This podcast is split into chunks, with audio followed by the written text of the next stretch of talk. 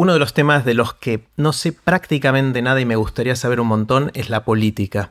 Hoy tuve el lujo de conversar con Julia Pomares. Julia estudió ciencia política y hoy dirige CIPEC, que es el Centro de Implementación de Políticas Públicas para la Equidad y el Crecimiento en la Argentina, que busca influir en la política de nuestro país, tratando de entender cómo funciona. Hablamos de un montón de temas, desde cuáles son los incentivos de los políticos, cómo funciona la política, cómo lograr cambios de largo plazo y cómo está evolucionando la política en todo el mundo. Antes de dejarlos con Julia, les cuento qué es todo esto.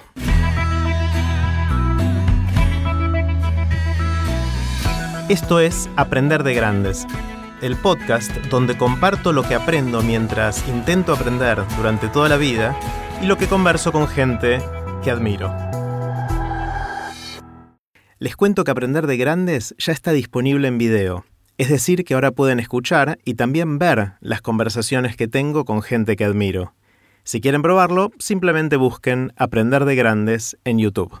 Puse los links relevantes de la conversación con Julia en aprenderdegrandes.com barra Julia con ustedes, Julia Pomares. Hola Julia. Hola. ¿Cómo va? ¿Cómo estás, Jerry? Muy bien, muy bien. Tengo muchas ganas de tener esta conversación hace tiempo y tengo ganas de empezar con una pregunta bien grande. ¿Mm? Y en tu caso me encantaría saber qué aprendiste en todos estos años de tratar de entender y de influir en la política. Así, pregunta grande para que nos lleve a donde tenga que llevarnos. Em, la transito con vos. Porque dale, dale, vamos charlando. Justo pensaba y te decía, la semana pasada se aprobó la ley de financiamiento de la política, que hacía varios años que algunas de esas cosas que están en esa ley impulsábamos, sobre todo el hecho de que no haya más efectivo, que se prohíba el efectivo eh, para financiar toda una campaña electoral en Argentina. Y, y, me aproveché para poder pensar a partir de eso un montón de cosas que, que aprendimos y que aprendí yo. Em, en vez de que sea el GPS de la política, creo que es el CPS. CPS. Que es confianza, paciencia y subóptimo.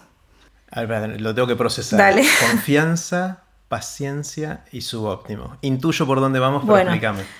Confianza, que es algo que, cada vez lo siento más en todo el trabajo que hago en CIPEC y, y, profesional, y creo que en la vida, pero bueno, profesionalmente, que es aprender a construir confianza con, quienes uno trabaja, fuera obviamente también, no solamente adentro de, de CIPEC, sino afuera, y aprender a construir confianza con gente con la que pensás quizás muy distinto, pero que podés tener un lazo y un vínculo de confianza donde hay eh, códigos en el buen sentido, ¿no? El código de eh, cuidar a la otra persona, cuidar lo que te dice, cuidar lo que acordaste, eh, no te voy a traicionar. Claro, y, no sorprender con algo que no habías hablado sin...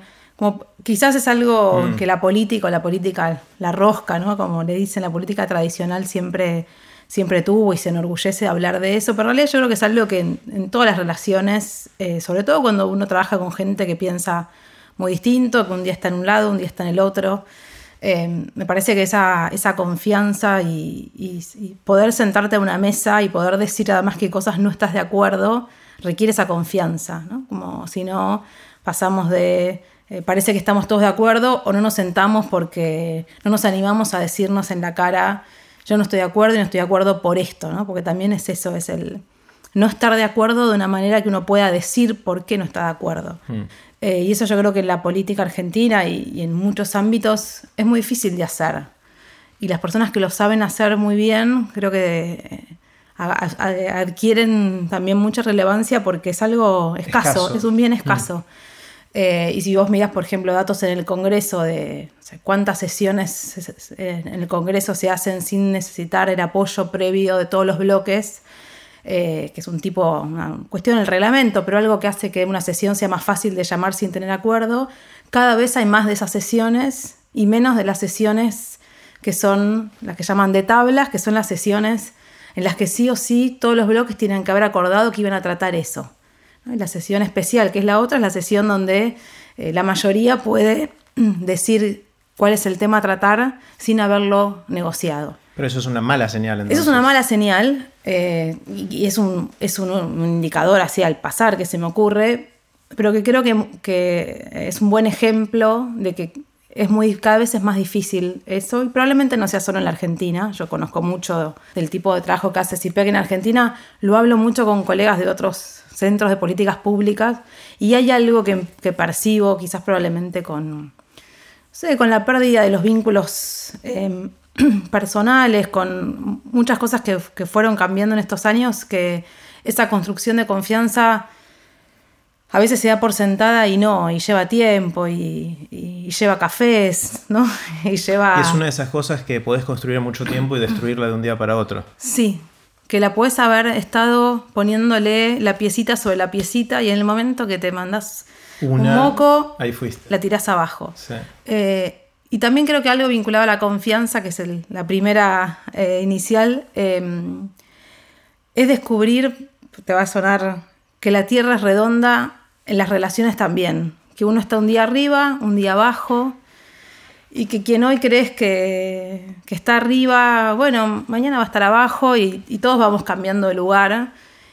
Y tener eso, no sé, yo creo que es algo que en mi primer trabajo lo aprendí a los, a los golpes, digo, a los ponchazos, que era, tenía 23 años en mi primer trabajo en el Ministerio del Interior.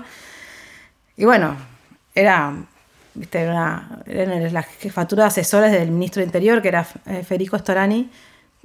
Era obviamente la más chica del grupo. Y yo veía, viste, mucho movimiento, estaba en reuniones que, está bien, tomando notas, ¿no? Mi rol era, era irrelevante, pero estaba, eh, presenciaba algunas reuniones que después tenía que eh, tomar nota de eso.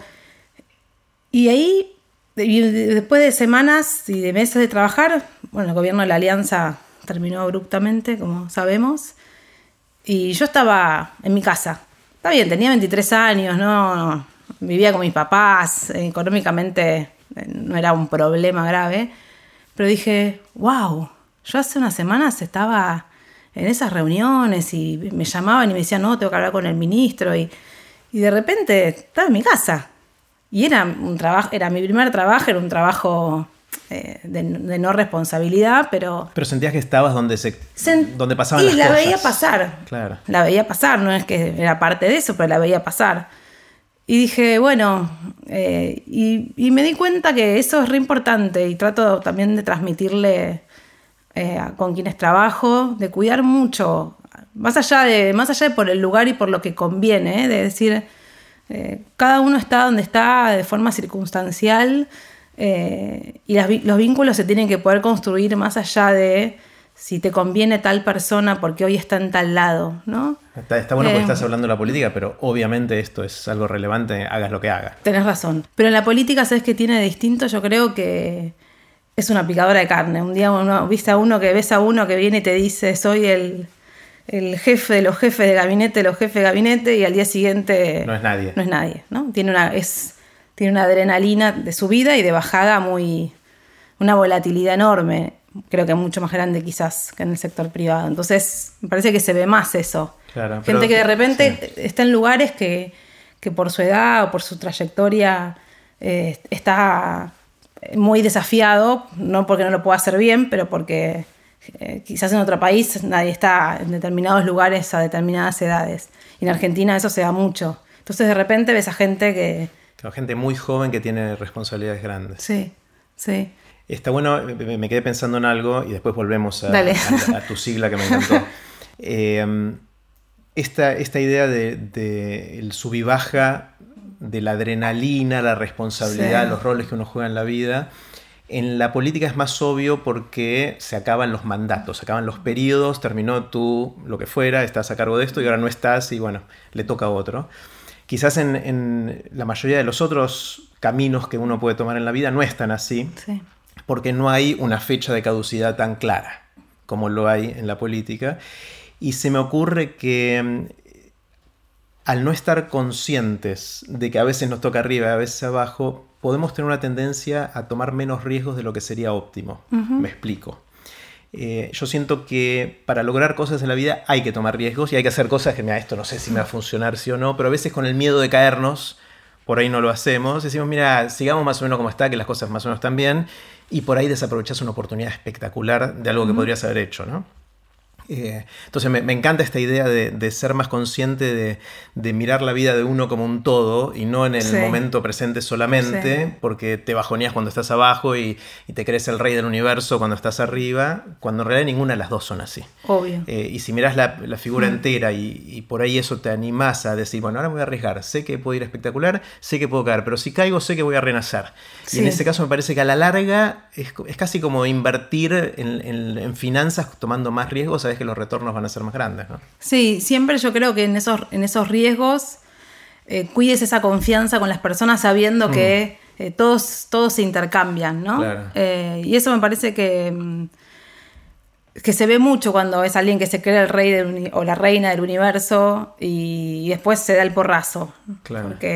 O sea, el riesgo es cuando estás ahí arriba, ¿no? De creértela. Sí, porque el otro riesgo, bueno, de última estás, es cuánto vos sientas que podés volver a, Y también de que esas posiciones ni tan tan ni muy muy, ¿no? Como, como ser menos... Eh, bueno, creo que quizás el que sea tan abrupta las subidas y las caídas te hace siempre esa sensación, viste, como la montaña rusa que, que te hace el ruidito en la panza. Me parece que... Eh, y lo charlo mucho con las personas, sobre todo las que están en la política, ¿no? En mi caso yo la como que la tengo cerca porque CIPEC interactúa, entonces, y, y alguna vez trabajé en, el gobierno, trabajé en el gobierno inglés, así que también vi que ahí no hay esa, ahí nadie sube ni baja mucho, entonces también... Hay más, más estabilidad en Mucha estabilidad, muchísima, eh, tanta que a veces hay esa sensación de que es muy difícil cambiar algo, eh, pero bueno, sí, no tenés esa, esos, esos, esos cambios abruptos. Y creo que cuando uno lo habla con... Hay esa sensación, después de muchos años, quienes tienen más experiencia te lo dicen que ya lo dan por sentado, y, pero para los más jóvenes, sobre todo, en, por ejemplo, lo veo mucho también en, el gobierno de Cambiemos, que mucha gente que nunca había eh, trabajado en política, como fue en su momento cuando mucha gente en el gobierno de, de, Cristina Kirchner entonces, venía y llegaba por primera vez también al Estado los que están en el Estado y hace muchos años lo ven mucho, ¿no? El que llega y claro. se come el mundo. El que es más un rol técnico, que no depende del ciclo político. Claro, claro. Eh, así que bueno, esa es la, C. Está bien. CPS, vamos con C que era confianza, P era paciencia. Paciencia. Eh, quizás es media obvia, pero yo con esta ley creo que la vi un montón. Eh, los cambios llevan mucho tiempo lleva mucho tiempo construir esas, esos acuerdos y esos, esas mayorías eh, para cambiar. Y sobre todo hay algo que es como el tiempo desde que uno pone una idea sobre la mesa, esa idea prende, esa idea eh, aparece ¿no? para varios, como, uy, mira esto. Y empieza a entrar en, como en el proceso de producción de la maquinaria, ¿no? Pasa por un lado, pasa por el otro, pasa por, por ejemplo, una ley, ¿no? Eh, en el Ejecutivo, si la manda el Ejecutivo, en diputados, las comisiones, los asesores, en el medio cambia la comisión, ¿no? Como que ahí entra, en toda esa maquinaria de producción.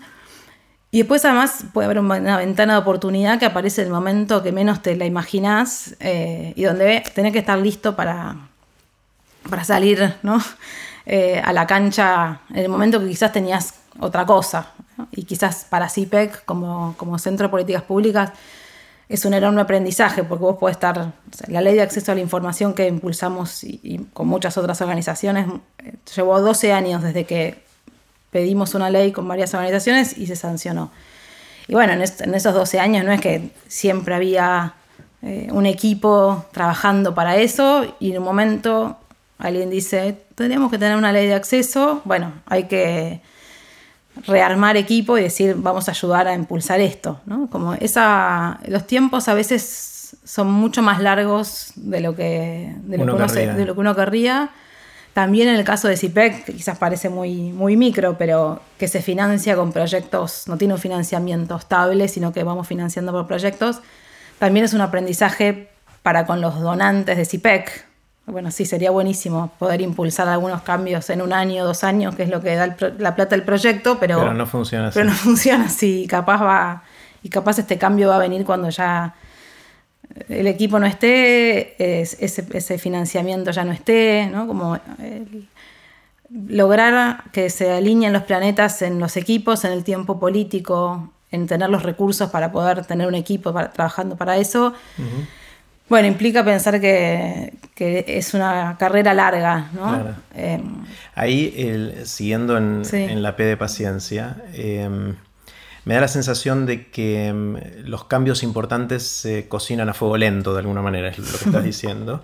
Eh, pero se me ocurre que hay dos etapas. Uno es decidir cuáles deberían ser los cambios y después, bueno, prendamos la hornalla y pongamos la olla y seamos pacientes, ¿no? Entonces, y, entiendo que en CIPEC hacen ambas cosas, de, pensar, che, por ejemplo, financiamiento de la política, ¿es algo que queremos impulsar sí o no? Y después, ¿cuál es la estrategia para hacerlo? ¿Cómo funciona ese proceso de...? Está bueno eso, porque no lo tenemos, creo, tan eh, autorreflexionado de cómo es ese proceso. yo llevo en CIPEC ocho años, tres años y medio en la dirección ejecutiva. CIPEC tiene ¿Ya tres años y medio? Wow. CIPEC tiene 19 años, así que ya dentro de poco voy a haber estado casi la mitad de su vida en, en CIPEC. Y creo que también CIPEC fue cambiando mucho, entonces fuimos aprendiendo y creo que fuimos, este es un loop que uno va eh, una cosa que me doy cuenta que es una estrategia que funciona mucho para ver ese proceso de qué es lo que cambiamos y cómo, es lo que algunos llaman la teoría de la low hanging fruit, de la, De la fruta Las cosas fáciles de, lograr y con por algo. Y sobre todo creo que en Argentina eso me parece que es efectivo, porque hay algunos cambios que requieren, eh, hay muchos vetos para cambiarlo, ¿no? hay como muchas resistencias en distintos ámbitos y parece, uh, esto es un lío de cambiar, ¿no? Cuando decían, bueno, cambiemos la educación secundaria. Uy, ¿por dónde empezábamos? El sistema de formación docente, bueno, también eh, que, los sindicatos sea algo que, ellos eh, sientan que son parte de eso. Bueno, hay muchos actores involucrados, los docentes, los alumnos, los papás. Eh, entonces parece como que es Inabarcable. Inabarcable, ¿no? y, las reformas, y las reformas tienen que ser integrales, porque si no haces al mismo tiempo que esto, haces lo otro, después se te cae. Pero yo creo que la integralidad, así como tan abarcativa en, algo que es tan difícil de cambiar, es, es muy difícil. Eh, a mí, por ejemplo, con lo de financiamiento, lo que nos funcionó, y ahora te cuento, es empezar a elegir alguna cosita, que en este caso era sacar el efectivo de las campañas, que no soluciona todo, hay un montón de otros problemas, algunos creo que hay un intento de resolverlos en esta ley, otros no. Pero bueno, hagamos un cambio que quizás mueve, es como un efecto dominó, una vez que, salís de esa statu quo, bueno, quizás ese cambio después te hace que se muevan otros. O sea, es el primer paso en la dirección correcta que después haga un potencial efecto dominó, o sea, que, logre eso y que sea más factible que quizás el cambio perfecto que querrías hacer. El tema es elegir... ¿Cuál? ¿Cuál? Eh, y en este caso nosotros lo elegimos por una recomendación de otra persona que, es una linda anécdota, me gustaría contarte. Hay un asesor de Obama de financiamiento de campañas que es argentino, que es un profe en, Nueva York, en NYU. es un hombre que ahora tendrá, no sé, 60, 70, 60 largos. Eh, se llama Samuel Isakharov. Si vos entras en Google Scholar y pones eh, su nombre, te sale el artículo más citado de financiamiento de la política. Samuel, ¿cuál es el apellido? Isakharov. Isakharov. Él hace muchos años, hace como 50 creo que vive en Nueva York. Y bueno, y estábamos armando un proyecto para ver qué es lo que había que cambiar, para entender eso, como vos decías, qué elegíamos para cambiar de, o por dónde empezábamos, porque todo el mundo te decía, es un desastre. Y, nos enteramos que él había estado muy involucrado en la primera campaña de 2008 que hizo eh, Barack Obama, en la que hicieron todo ese sistema para recaudar fondos eh, con tarjeta de crédito online, en el celular y y bueno, la verdad que era una experiencia que en ese momento te debes acordar que tuvo mucha, mucha repercusión porque... Cambió un poco la regla de juego de cómo se levanta el dinero para sí, No, no por la cantidad, pero sí por el hecho de que hubiera tantas microdonaciones y que esa microdonación cambió, como vos decís, cambió la estrategia, que esa microdonación te ayuda a que esa persona después eh, lleva gente a votar. más que la plata es el compromiso que logra haber donado. Claro, es que, eso activa a alguien, te acerca a alguien que si no, no la tendría cerca, que no es un demócrata entonces, bueno, él estuvo en la del 2008 y el 2012, pero la de 2008 fue la que hizo por primera vez. Entonces dijimos, bueno, invitémoslo a CIPEC a contar eh, esa experiencia. Entonces vino, hicimos una, linda reunión con los apoderados de los partidos políticos, algo que a mí me encanta de CIPEC, que logra juntar, viste, estaba desde el frente de izquierda, eh, la verdad que todo el, todo el arco político. Y la justicia electoral como los actores también del sistema desde el Estado. Y bueno, él cuenta esto, contaba y parecía muy alejado de, Argentina, sobre todo por la cantidad de plata. Cuando vos comparás lo que se gasta en la campaña, aunque nos parece tremendo en la Argentina comparado con lo que se gasta. Más aunque lo compararas por la cantidad de votantes, aunque lo hicieras es muy poco, per cápita tampoco. Y bueno, entonces cuenta eso, termina la reunión, vamos a almorzar al círculo italiano. Y él, estábamos ahí más informales, había varios diputados eh, muy conocidos así de, los distintos bloques. Y él dice, ¿y acá cuánta gente creen que pone plata en una campaña que es ciudadana de a pie? Que no es... Entonces alguien le dice, no, yo creo que casi nada, porque acá eh, como se aporta en efectivo, es muy difícil que alguien vaya al banco porque está recopado con un partido y dice, le voy a poner 300 pesos. Y Sam le dice, no, no, pero yo no te digo el mercado negro, te digo cuántos legalmente eh, crees que... No, sí, sí, le decimos, legalmente. No, no, pero yo te digo cuál es... No entendía, no, entendía. Entonces ahí eh, había un funcionario de la Cámara Electoral, le dice, no, no, la Argentina legalmente se puede eh, financiar toda una campaña completamente en efectivo en negro. Claro. Más, y además está lo que es en negro, que no está en los informes, que es eh, lo que está en efectivo, pero que además no está en ningún informe, no se declara. Declarado, todo puede estar en efectivo. Hasta la semana pasada. Y entonces Sam dice, eso no, yo no, conozco cuántos países tienen eso, porque que vos dejes el efectivo para un monto chico, pero que toda una campaña se pueda financiar en efectivo. Y ahí nos dimos cuenta y nos empezamos a mirar que no era un tema, no es que nadie lo sabía, obviamente que se sabía, pero nadie estaba normalizado, como a nadie le parecía como, ah, ¿a vos te llama la atención? Nosotros nos parece, bueno, es una economía 40% en negro, bueno, sí, pero esta es la política, esto es la legitimidad del sistema democrático. Bueno, y terminó el almuerzo, después lo estábamos llevando a Ezeiza y me dice, Julia, CIPEC tiene que ponerse como meta sacar el efectivo. No hay nada que puedas hacer ah, si tenés, porque ahí te entra dinero del narcotráfico, dinero de la corrupción. Eh, bueno, pero ¿no te parece que es algo como... Sí, bueno, puede ser chiquito, pero si no empezás por ahí... Simbólicamente es re importante. Simbólicamente, eso, dijo, simbólicamente es re importante.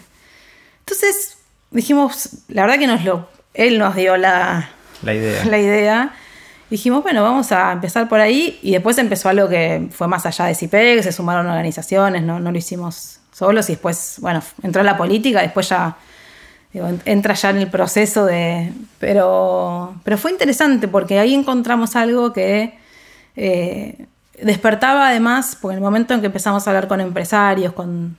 Y, y además fue, creo que parte del proceso este interesante fue que no solamente fue la política, la sociedad civil, sino también los empresarios, que son, bueno, son la oferta, ¿no? Si, es, un sistema de oferta y demanda, son la oferta, que ellos vieran que tenían que ser parte de la solución y parte de la solución a la que no, no dieran todo en efectivo. ¿Esta conversación fue hace cuánto? Fue en el 2014. O sea, llevó cinco años ese, esa P de paciencia.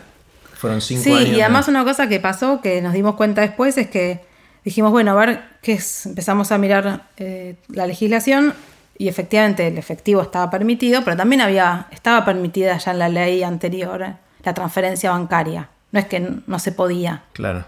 Entonces dijimos, ¿por qué nadie la usa?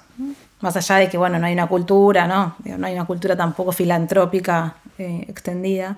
Bueno, y ahí nos dimos cuenta con los funcionarios del Ejecutivo que no estaba reglamentado para que se pudiera hacer una transferencia bancaria. Si alguien quería la ley, pero no, se podía. Claro. Ah. Pero hacía 20 años que estaba la ley y si uno quería hacer una transferencia bancaria, el sistema no tenía cómo acreditar tu identidad, bueno, un montón de cosas eh, técnicas. Entonces, lo primero que hicimos fue tratar de que se pueda la transferencia bancaria y bueno, y después hubo un decreto que salió eh, porque lo propusimos como en varias organizaciones al Ejecutivo, en ese momento estaba Cristina Fernández de Kirchner en el gobierno, y bueno, y después dijimos, en realidad esto lo que hay que pensar es que el efectivo, aunque sea por montos grandes, no debería ser lo que financia. Pero bueno, encontrar ese... Eh, es paciencia, pero paciencia a partir de también tener un comienzo de ese camino. Mm. Está bueno, me queda claro el, origen de este. Quiero entrar un, entrar un poquito más de profundidad en esta porque me encanta como un eh, caso de estudio casi de, la idea de, la P de, tu sigla, de la segunda letra. Y es que entiendo cómo surgió la idea y entiendo un poco cómo fue el proceso, que llevó cinco años, etc. Eh, ahora, ¿es algo en el cual alguno de los actores se oponía? Porque me parece que es una de las cosas en las cuales es difícil oponerse, pues si te opones estás diciendo yo soy el corrupto.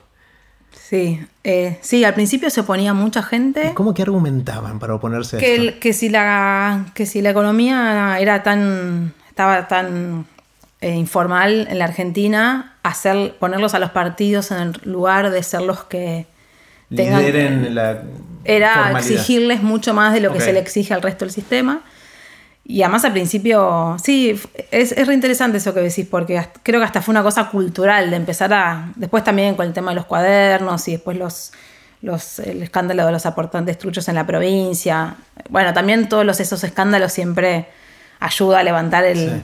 Los cuadernos, por las dudas que alguien nos esté escuchando de otro país, aclaro de qué se trata. Eh, en Argentina hubo un gran escándalo político eh, por unos cuadernos que un remisero tomó notas de eh, cuestiones no del todo santas eh, que sucedían en, aportes sobre todo de, dinero no declarado y de manera ilegal. Alrededor de la política. Y hay juicios y un montón de cosas ahora alrededor de esto. lo digo por si alguien está afuera y no entiende qué es cuadernos. Obviamente en Argentina todos van a saber de, de, qué estamos hablando. Y parte de la discusión en los cuadernos era si eso, ese dinero era corrupción eh, que iba al bolsillo de una persona o si iba a financiar una campaña, ¿no? que fue un poco lo que al principio apareció, ahora está claro que, que no, fue solo, no fue solo de eso, pero al menos eso es lo que parece. Em, pero bueno, creo que el, proceso de, ir haciendo que eso fuera, eh, no podemos, y también de instalarlo, ¿no? de instalarlo en los medios, de instalarlo... También ahí creo que hay un aprendizaje de encontrar quiénes son los eh, no sé cuál es la palabra en castellano, los, los gringos le dicen, viste, los eh, champions, un, que no son los campeones, porque no, son, es la gente que va a liderar, que va a impulsar algo. ¿Quiénes son, ¿Quiénes son tus socios? Y quién es esa, y también ahí viene la, la sede de la confianza, con quiénes decís, bueno, quiénes son los que se ponen esto al hombro en distintos ámbitos, me parece que eso es, en el sector privado nosotros encontramos a unos empresarios que que veían que esto era un problema, que lo ven y que, y que ellos empujaron mucho. Lo mismo en, los medios, bueno, algunos líderes de opinión que, se, viste, tomaron esta, esta causa como algo que le ponía mucho... Y eso también hace, porque si no después en el medio va pasando, viste cómo es, una semana hay un tema. La coyuntura hace que los temas nada dura, viste, todo es tan volátil en la agenda que... Eh, Así que bueno, esa es la P. La P, vamos a la, subóptimo, era. Sí, subóptimo. Que es el vaso medio lleno y el vaso medio vacío en los procesos de cambiar cosas. Em, yo creo que cuando CIPEC, cuando yo entré a CIPEC y en lo que me cuentan de los primeros años cuando yo no estaba, había una idea y que en general tienen muchas veces las organizaciones de em, queremos que todo esto hay que cambiarlo, entonces eh, vamos a ladrarle al sistema político para que cambie todo esto y, si hace un poquito, pero no hace, vamos a decirle, esto no es suficiente, ¿no? Que es cuando uno va subiendo eh, la vara. Que yo creo que está buenísimo eso y la sociedad civil cumple un rol re importante en un montón de temas, muchas organizaciones en Argentina, pero también uno me parece que tiene que aprender a que a veces uno exige muchos cambios y a veces hay cambios bueno, son posibles. Una vez alguien me dijo, la mejor ley es la ley posible. Claro. Y si vas a, esperar a, que pase todo esto y, todos los actores se ponen en lugar intransigente, no va a suceder nada. No va a suceder nada. Y quien está afuera, porque como un actor como nosotros, que está afuera de la política, pero que trata de influirla, tiene que entenderla, ¿no? Hablando de eso que vos me decís entender, que me parece clave para influir, hay que entender que aunque a muchos les parezca que podría ser mejor, pero lo que te da el consenso es para, es el mínimo denominador donde todos están.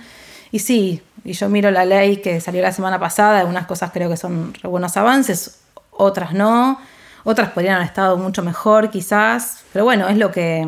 Pero va en la dirección correcta, quizás ese es el sí, tal cual, es, si, es un avance o un retroceso. Yo mm. creo que es un avance, después se verá la implementación, a veces puede aparecer cosas que que parecen un avance y son un retroceso, creo que después eso se ve. Pero es poder entender que la política siempre es un subóptimo, entonces eh, entender cuál es lo mínimo que uno cree eh, que se puede cambiar y que además sabe que puede ayudar a que, a que haya ciertas, ciertos consensos, ¿no? Mm. O sea, CPS, confianza, paciencia y subóptimo, me encanta, ya lo, ya lo adopté. Eh, me encantaría, dado que estás tan cerca de todos estos mm. personajes, ¿no? de la gente que está metida en la política, y yo estoy re lejos, eh, no solo re lejos, sino que seguro tengo un montón de prejuicios de los que ni siquiera soy consciente. Me encantaría que me ayudes a entender un poquito más, primero, qué es lo que hace que alguien decida meterse en política. Sé que es una pregunta difícil, eh, pero ¿cuál es la motivación de verdad? De, porque una es la declaración, ¿no? La gente va a declarar porque quiere mejorar el mundo y no sé qué, pero ¿qué es lo de verdad que hace que alguien decida, che, me voy a meter en el servicio público? Eh, yo creo de lo que tampoco es que, no sé, si tengo una muestra representativa de toda la gente que habla. Es mucha más, visibilidad que yo, con lo cual eh, seguro que. yo creo que sí hay algo de vocación pública eh, pensar también los sueldos en Argentina en la política son bajos, más allá de la corrupción, ¿no? Pero el que va y le hace eh, como, como manda la ley, eh, los sueldos son bajos, es muy frustrante porque hay muchas cosas que querés cambiar y que te querés que una cosa va de acá a acá y da mil vueltas hasta llegar, que quizás alguien que tiene mucha experiencia en trabajo en organizaciones donde las cosas se mueven rápido, llega y, uy, y, otra vez, pero si ya lo hicimos cinco veces, y ya, no, bueno, hay alguien que está trabando, ¿no? Como eh, es, es eh, frustrante, la paciencia esa yo también creo que para quien está adentro y la vive creo que le es frustrante. Y también es muy esa volatilidad que hablábamos al principio, si bien está buenísimo, porque quizás entiendo que hay gente que entra a la política y tiene responsabilidades re grandes, también esa, esa picadora de que un día estás ahí, un día estás allá. Eh, requiere, yo creo, mucha, mucho compromiso. Eh, y también creo que las condiciones en Argentina son bastante deficitarias en ese sentido. Creo que ahí, no sé, siempre suena muy contracultural, pero a mí me parece que nosotros deberíamos tener funcionarios, sobre todo los, los técnicos, con estabilidad, con buenos sueldos, eh, con buenos incentivos para, para seguir estando ahí. Eh, creo que el 2001, no sé cuántos eh, se acordarán, pero el que se vayan todos hizo esta cosa antipolítica de, bueno, hay que bajar los sueldos, hay que... Y la verdad que después en lo que termina siendo la consecuencia creo que, que, degrada la actividad política, porque si alguien es asesor en el Congreso, pero lo que gana hace que sea asesor en cinco lados y eh, no le hace bien a la política mm. eso, ¿no? Eh, no digo que justifica la corrupción, porque no tiene, no, tiene nada que ver con eso, pero no le hace bien a la calidad de la política. El, resultado de eso creo que no es bueno. Eh, comparado con otros países de América Latina, eh, por ejemplo Brasil, por ejemplo Colombia, por ejemplo Chile, tenemos servicios públicos muy deficitarios, la verdad. Creo que es un tema que, bueno, ahí no sé cuál es. nosotros la, esa, como le dicen, la, la fruta que está más cerca por decaerse. Eh, queremos que es eh, impulsar que haya concursos para los cargos técnicos eh, de dirección. En el Estado. En el Estado, que casi no hay, hay muy pocos, para los, directivos. ¿Cómo hoy se asignan a dedo? sí, de forma discrecional. lo cual el jefe político de turno. Claro. Ahora ahí están empezando a ver más concursos, pero la verdad que es, un estado, viste, miles de personas. Y creo que todavía no logramos que eso... Es un, es un tema, porque tampoco hay escándalos, viste, lo de financiamiento de la política a veces eso ayuda. la burocracia es algo eh, bastante invisible para la opinión pública. Eh, yo creo que después el que hace, está en la política y llega ahí y ve que ese aparato tiene tantos, ¿no? Como esa maquinaria no tiene el músculo que se necesita y se da cuenta, pero el tiempo que lleva a cambiarlo es o sea, el, nuevo líder eh, político que fue elegido en las últimas elecciones tiene discreción para eh, contratar a gente en la planta permanente cuando hay vacantes, ¿no? O, también puede echar o puede decirle a alguien, ¿sabes qué? Ya no te necesito. No, lo que tiene que puede hacer es, tenés, eh, bueno, en, el Estado argentino nacional tenés al, bueno, abajo del presidente están los ministros y después están los secretarios y los subsecretarios. Esos son cargos políticos que y en todos lados en general funciona así porque es personas de tu confianza, ¿no? de, tu, de tu partido, tu alianza. Y después hay un, como una especie de, Una capa. Una capa intermedia entre la burocracia de planta y los, políticos, que son los directores nacionales y generales, depende el, rango, pero que son los gerentes para una empresa, ¿no? Que es, en la mayoría de los países son concursados y no cambian cuando cambia el, mm el decisor político. Entonces son los que bueno van llevando adelante los programas. las decisiones políticas. le dicen, bueno, ahora vamos a ir más por acá, vamos a ir más por allá, y tiene años de decir, no, pero mirá que esto mejor es así, donde, esa experiencia. Es esa, esa, ese jamón del medio em, en la Argentina no está concursado. Hubo, ahora hay algún concurso, pero son, creo que son hoy 250. Eh, más después los organismos descentralizados. La verdad que es, un, es una cantidad grande. Y bueno, y eso hace que sea muy inestable, porque mismo a lo mejor puedes haber puesto ahí una persona súper capaz, no digo que eso haga que no sea capaz, pero que en realidad mañana se va a su jefe y se va a ir. Termina siendo un cargo más político. Termina siendo un cargo político, de hecho, no tiene la estabilidad, no tiene tampoco la, no tiene la expectativa de seguir tampoco, muy probablemente. Entonces tampoco es bueno para la persona, sobre todo si es una persona que, que, está, eh, que podría, si ganar, podría ganarse concurso perfectamente y, al no tener ese, esa estabilidad, bueno, entra en la misma dinámica.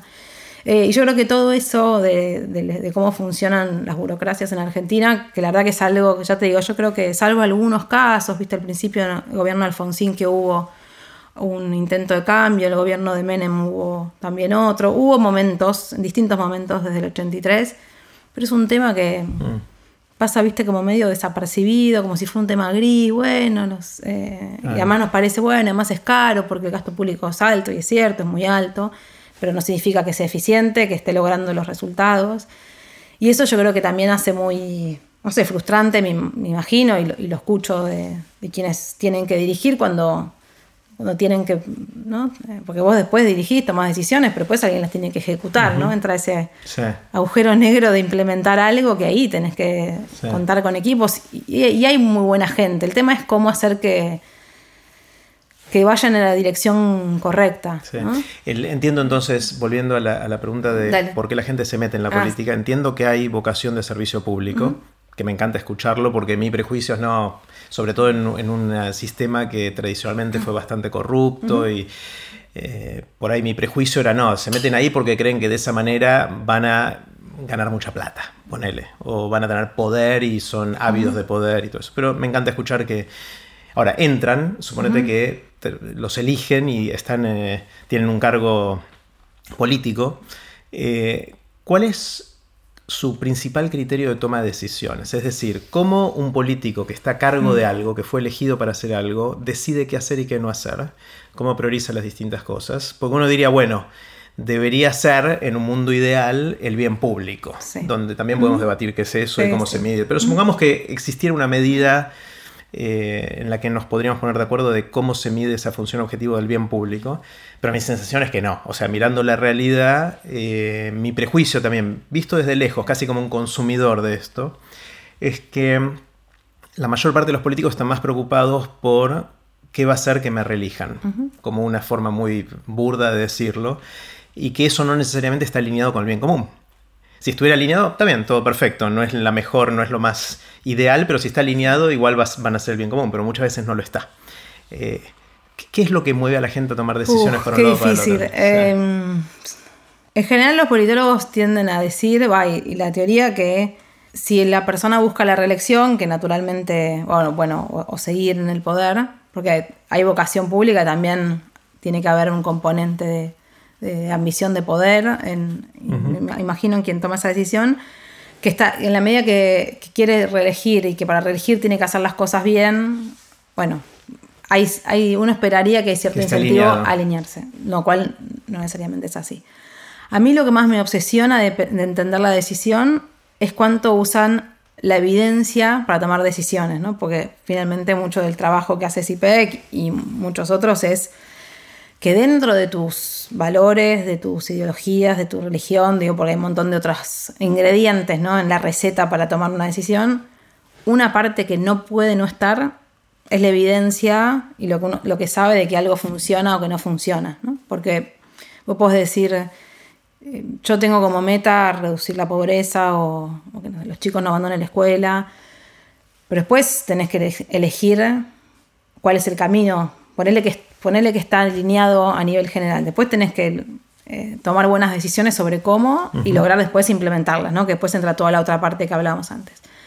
Pero para decidir cuál es el, el camino del cómo, necesitas sí o sí tener en cuenta, o al menos eso es lo que creo que es deseable para un sistema eficiente, qué es lo que sabemos de que funciona, que no, o de otros lados, dentro de la Argentina o de afuera, o, lo que sabe la evidencia científica.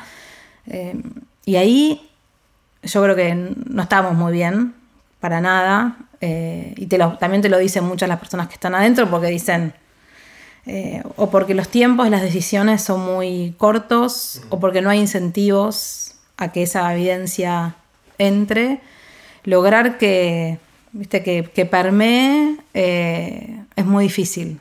Y yo creo que muchas veces eso hace que también las decisiones después eh, bueno, no logren el, no, no el efecto deseado. Eh, también te puedes equivocar, pero bueno, muchas veces eh, se piensa en una primera experiencia de piloto experimental donde vos, parte del manual te diría que es, vos tomás una decisión basada en evidencia, pero basada en otros, porque vos podés decir ir para acá, ir para allá, según tu ideología, ¿no? y después también puedes tener distintos caminos según algo que querés elegir.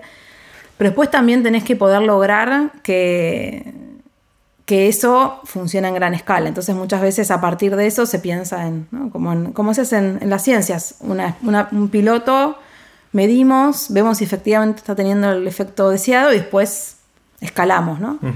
Y eso requiere de tiempos que la política en general no tiene. Claro. Eh, en otros lados se hace, tampoco es tan tan fácil de hacer en cualquier lado porque, bueno, vos tenés la presión de mostrar, mostrar resultados, ¿no?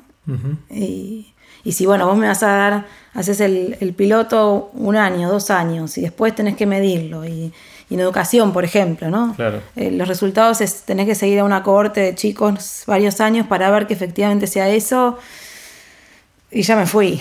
Bueno, esa es justamente, Julia, una de las áreas en las cuales siento que no está alineado el, el bien común con la capacidad de ser reelecto, de mantenerse en el poder para seguir avanzando con la agenda, que, es un interés genuino, me parece, y no está mal que sea así.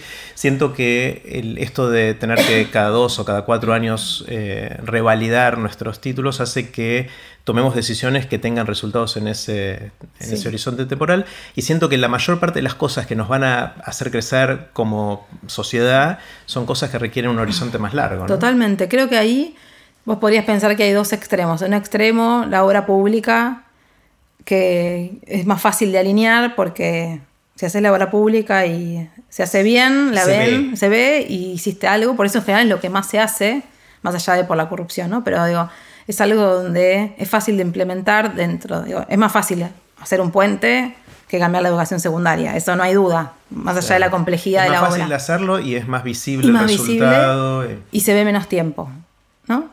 Entonces yo diría, en un extremo está la hora, el puente y en otro extremo está que los chicos eh, tengan un secundario eh, que, no, que los retenga, que los prepare bien para el mercado laboral, para la vida en sociedad.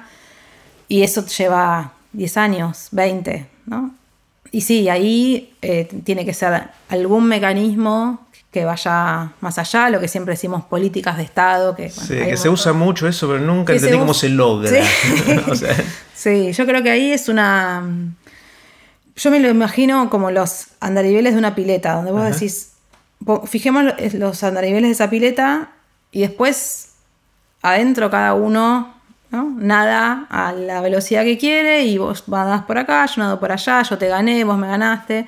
Pero esos andariveles, la pileta tienen que ser más amplios que, tu propio espacio político, que tu propio eh, sector, porque si no es muy mm. difícil de, dar esos cambios. Y yo creo que eso es lo que más nos cuesta. Le cuesta a cualquier sistema, pero en Argentina yo creo que eso eh, sí es como el, la pregunta de sin resolver. ¿no? Sí, sí. El, tema este de tomar decisiones basado en la evidencia es un tema que creo que permea la naturaleza humana sí. y que va mucho más allá de la política. Mencionaste educación, pero en nuestras vidas diarias. Nosotros somos re malos tomando decisiones personales sobre nuestras propias vidas y familias basados en la evidencia. Entonces me parece o sea, yo soy científico de formación, con lo cual yo voy por ahí y quiero ir por ahí, pero cada vez me, me convenzo más de que es más difícil de lo que uno querría, en principio al menos, ¿no? Eh, y que la educación, la política, la salud, obviamente, es, es, un área en la cual no debería ser de otra manera, pero cada vez hay más gente que va con soluciones pseudocientíficas que patean en contra, ¿no? Sí, tenés razón, ahí... Eh, hay algo que está reestudiado en, en la política pública del uso de evidencia, que es la evidencia como munición, que es yo elijo qué quiero y voy a buscar la evidencia que fundamenta. Porque bueno, viste, siempre hay alguien que escribió un paper que dice... Eh, entonces, sí, la evidencia puede ser... Eh, es... Eh, no es tan fácil de decir. Y, tampoco uno dice evidencia, en general me da miedo usar esa palabra, porque conocimiento científico te da más la idea de que el conocimiento científico también tiene refutaciones, vueltas, evidencia, parece que es evidente y es el único camino y es el camino que, ya está y va a ser siempre así. Y tampoco es así, ¿no? Cuántas cosas, la, salud, eh, pensamos que tiene colesterol o no tiene colesterol. Y, hay que dormir boca arriba, boca abajo. Claro, como imagínate eso para usarlo en política. Bueno, eh, sí, no es ninguna receta mágica tampoco. También creo que a veces se el extremo de pensar que todo es tecnocrático y que entonces eh, solo decido por lo que el conocimiento científico dice, eh, obviamente no puede no, estar en la mesa, ¿no? Y creo que un poco la discusión, me hace acordar la discusión sobre la legalización del aborto del año pasado, donde fue súper interesante porque ahí estaba las creencias religiosas, eh, los valores, lo que, lo que dice la ciencia y yo ahí tiendo a pensar que más allá de tus creencias religiosas, bueno, no puedes desconocer eh, lo, que, lo que la ciencia ha demostrado y por ejemplo en el caso de la legalización del aborto es bastante clara alguna evidencia eh, de las consecuencias que tiene la, legalización. Pero más allá del punto, creo que no, no puedes conocer que la evidencia es una receta más un ingrediente más en la receta de cómo se cocina una decisión pública. Y bueno, y todos ahí van, cada, cada, una de esas ingredientes va tratando de, empujar. El de la evidencia o del conocimiento, yo creo que es difícil porque a uno de los temas es más difícil que esté, que, eh, que llegue esa información, ¿no? Que es, ¿Cuáles son los...? que A mí eso me fascina y cuando en Inglaterra, que tiene un sistema donde la evidencia institucionalmente y legalmente tiene que jugar un rol eh, más importante, me, fascinaba ver, bueno, cómo lográs asegurarte que aunque sea, eh, viste el papelito que dice que esto, mirá, si haces esto, haces este botón, esto no, te, trae lo contrario, no puedes, eh, al menos... No puedes ignorar eso. No lo puedes ignorar, aunque sea mirarlo en diagonal, pero decime que lo viste antes de, de hacer esto. Bueno, ¿cómo ¿Cómo te asegurás que ese papelito sí, sí en diagonal, aunque sea lo leíste, ¿no? O lo leyó alguien que... Y ahí me parece que en la medida en que también no tenemos esa burocracia estable, bueno, es muy difícil que eso circule, ¿no? Porque uno toma las decisiones de manera mucho más caótica y el Congreso, por ejemplo, debería ser un lugar donde tiene la evidencia mucho más ¿no? institucionalizada, donde eh, vos podrías, bueno, ahora hay una oficina de presupuesto del Congreso que, que ojalá cumpla un poco ese rol que debería cumplir de, bueno, decime cuánto va a costar hacer esto, qué, conocimiento técnico hay de esto, que no significa que después eh, decías que sí o no solo por eso, pero no ponerlo en la mesa creo que es, es muy irresponsable, sobre todo cuando después tiene algo que tiene consecuencias súper importantes. Lo vemos en la regulación de un medicamento, ¿no? Todo lo que pasa para que salga un medicamento eh, y las pruebas que se hace, bueno, Así deberían ser las pruebas en muchas cosas de lo que se decide en la política, porque finalmente nos afectan a todos intergeneracionalmente. Pero es un. Eh, es un tema. A mí hay algo que no me gusta, o tiendo a que no me guste muchas veces de la política argentina, que a veces hay un desdén por el conocimiento. Que no sé de dónde viene. Desdén es como mirarlo mal, es como decir, Sí, no, no, no, te hagas el intelectual, no, te, no entendés nada, esto, bueno, pero vos porque no Pasa por cómo- otro lado. Pasa por otro lado, esto, ah, andás, estás, estás en tu torre de Babel, en el CONICET, y quizás hay algo Hmm. que también preguntarse y auto ¿no? y reflexionar del otro lado, ¿no? porque finalmente la política y, y la ciencia, eh, en, esa, en, esa, en esa relación, eh, creo que la- en la política a veces hay mucho, eh, sí, hay mucho desdén, y del otro lado también eh, hay como una distancia que hace que sea difícil también para la ciencia decir, bueno, a ver, pero ¿qué es lo, ¿cómo te lo pongo en dos páginas para que veas Claro. y no te tenga que leer 200 papers? Igual creo que en los últimos, yo diría, 20 años avanzamos bastante Muchísimo, en popularizar eso, la sí. ciencia. En, hace, hay muchos comunicadores de la ciencia que no solíamos tener Sí. eh, hace tiempo atrás. Eh, Bueno, TED hace mucho por eso. nosotros aportamos un granito de arena en esa, en esa dirección eh, y también creo que hay una sensación más en, en muchos de los actores que toman las decisiones de que no podemos ignorarlo al menos. Sí. Pero es verdad que todavía puede que se desdén patee en contra, ¿no? Ese- Sí, a mí ahí me da la sensación de que está, eh, sí, cambió un montón, pero después en la práctica, en el día a día, se toman muchísimas decisiones re importantes que, y que hay evidencia para poder informarla Y no se usa. logramos unir, ¿no? Claro. Y, y un poco creo que eh, eh, parte del trabajo de CIPEC es ese- y cualquier centro de política pública, ¿no? Lo veo en Brookings, en todos los que, que tenemos vínculo y que tratamos de aprender de ellos. Bueno, es generar ese puente. ¿Cómo haces? ¿Cuál es la, cuál es la fórmula para que ese puente funcione mejor? sí. Juntarlos, armar un documento en cinco páginas que sintetice, eh, tener personas que, que- investigadores que trabajen en el Congreso. Hay, hay- hay distintas formas que se pueden ir probando de eso.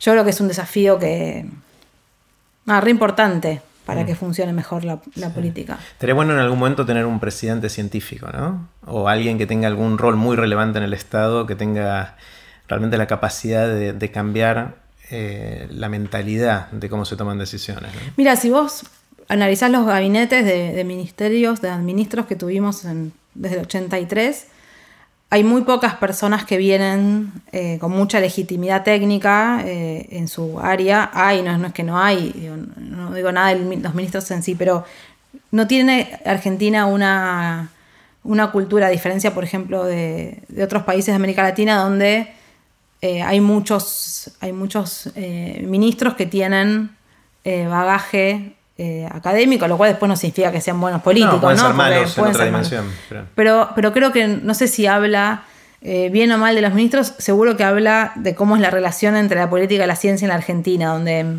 donde están, tienden a estar a veces bastante alejadas, quizás en algunos ámbitos no, no los ámbitos de, de las ciencias duras me parece que es distinto, en la política educativa, en la política de salud, en algunas, en algunas más eh, blandas en algún sentido, creo que eh, cada vez se acercan más, pero sigue siendo, sí, un, un matrimonio Sí, complejo. complejo. Me encanta sí. pensar en, en CIPEC en particular eh, y me lo imagino en un país con tanta alternancia y tantas grietas y, y no solo eso, sino una cultura de cuando llega el nuevo tira por la borda mucho del pasado porque más allá de evaluarlo es porque lo hizo el otro, entonces yo me tengo que diferenciar y entonces voy a lanzar otras cosas, voy a ignorar las anteriores.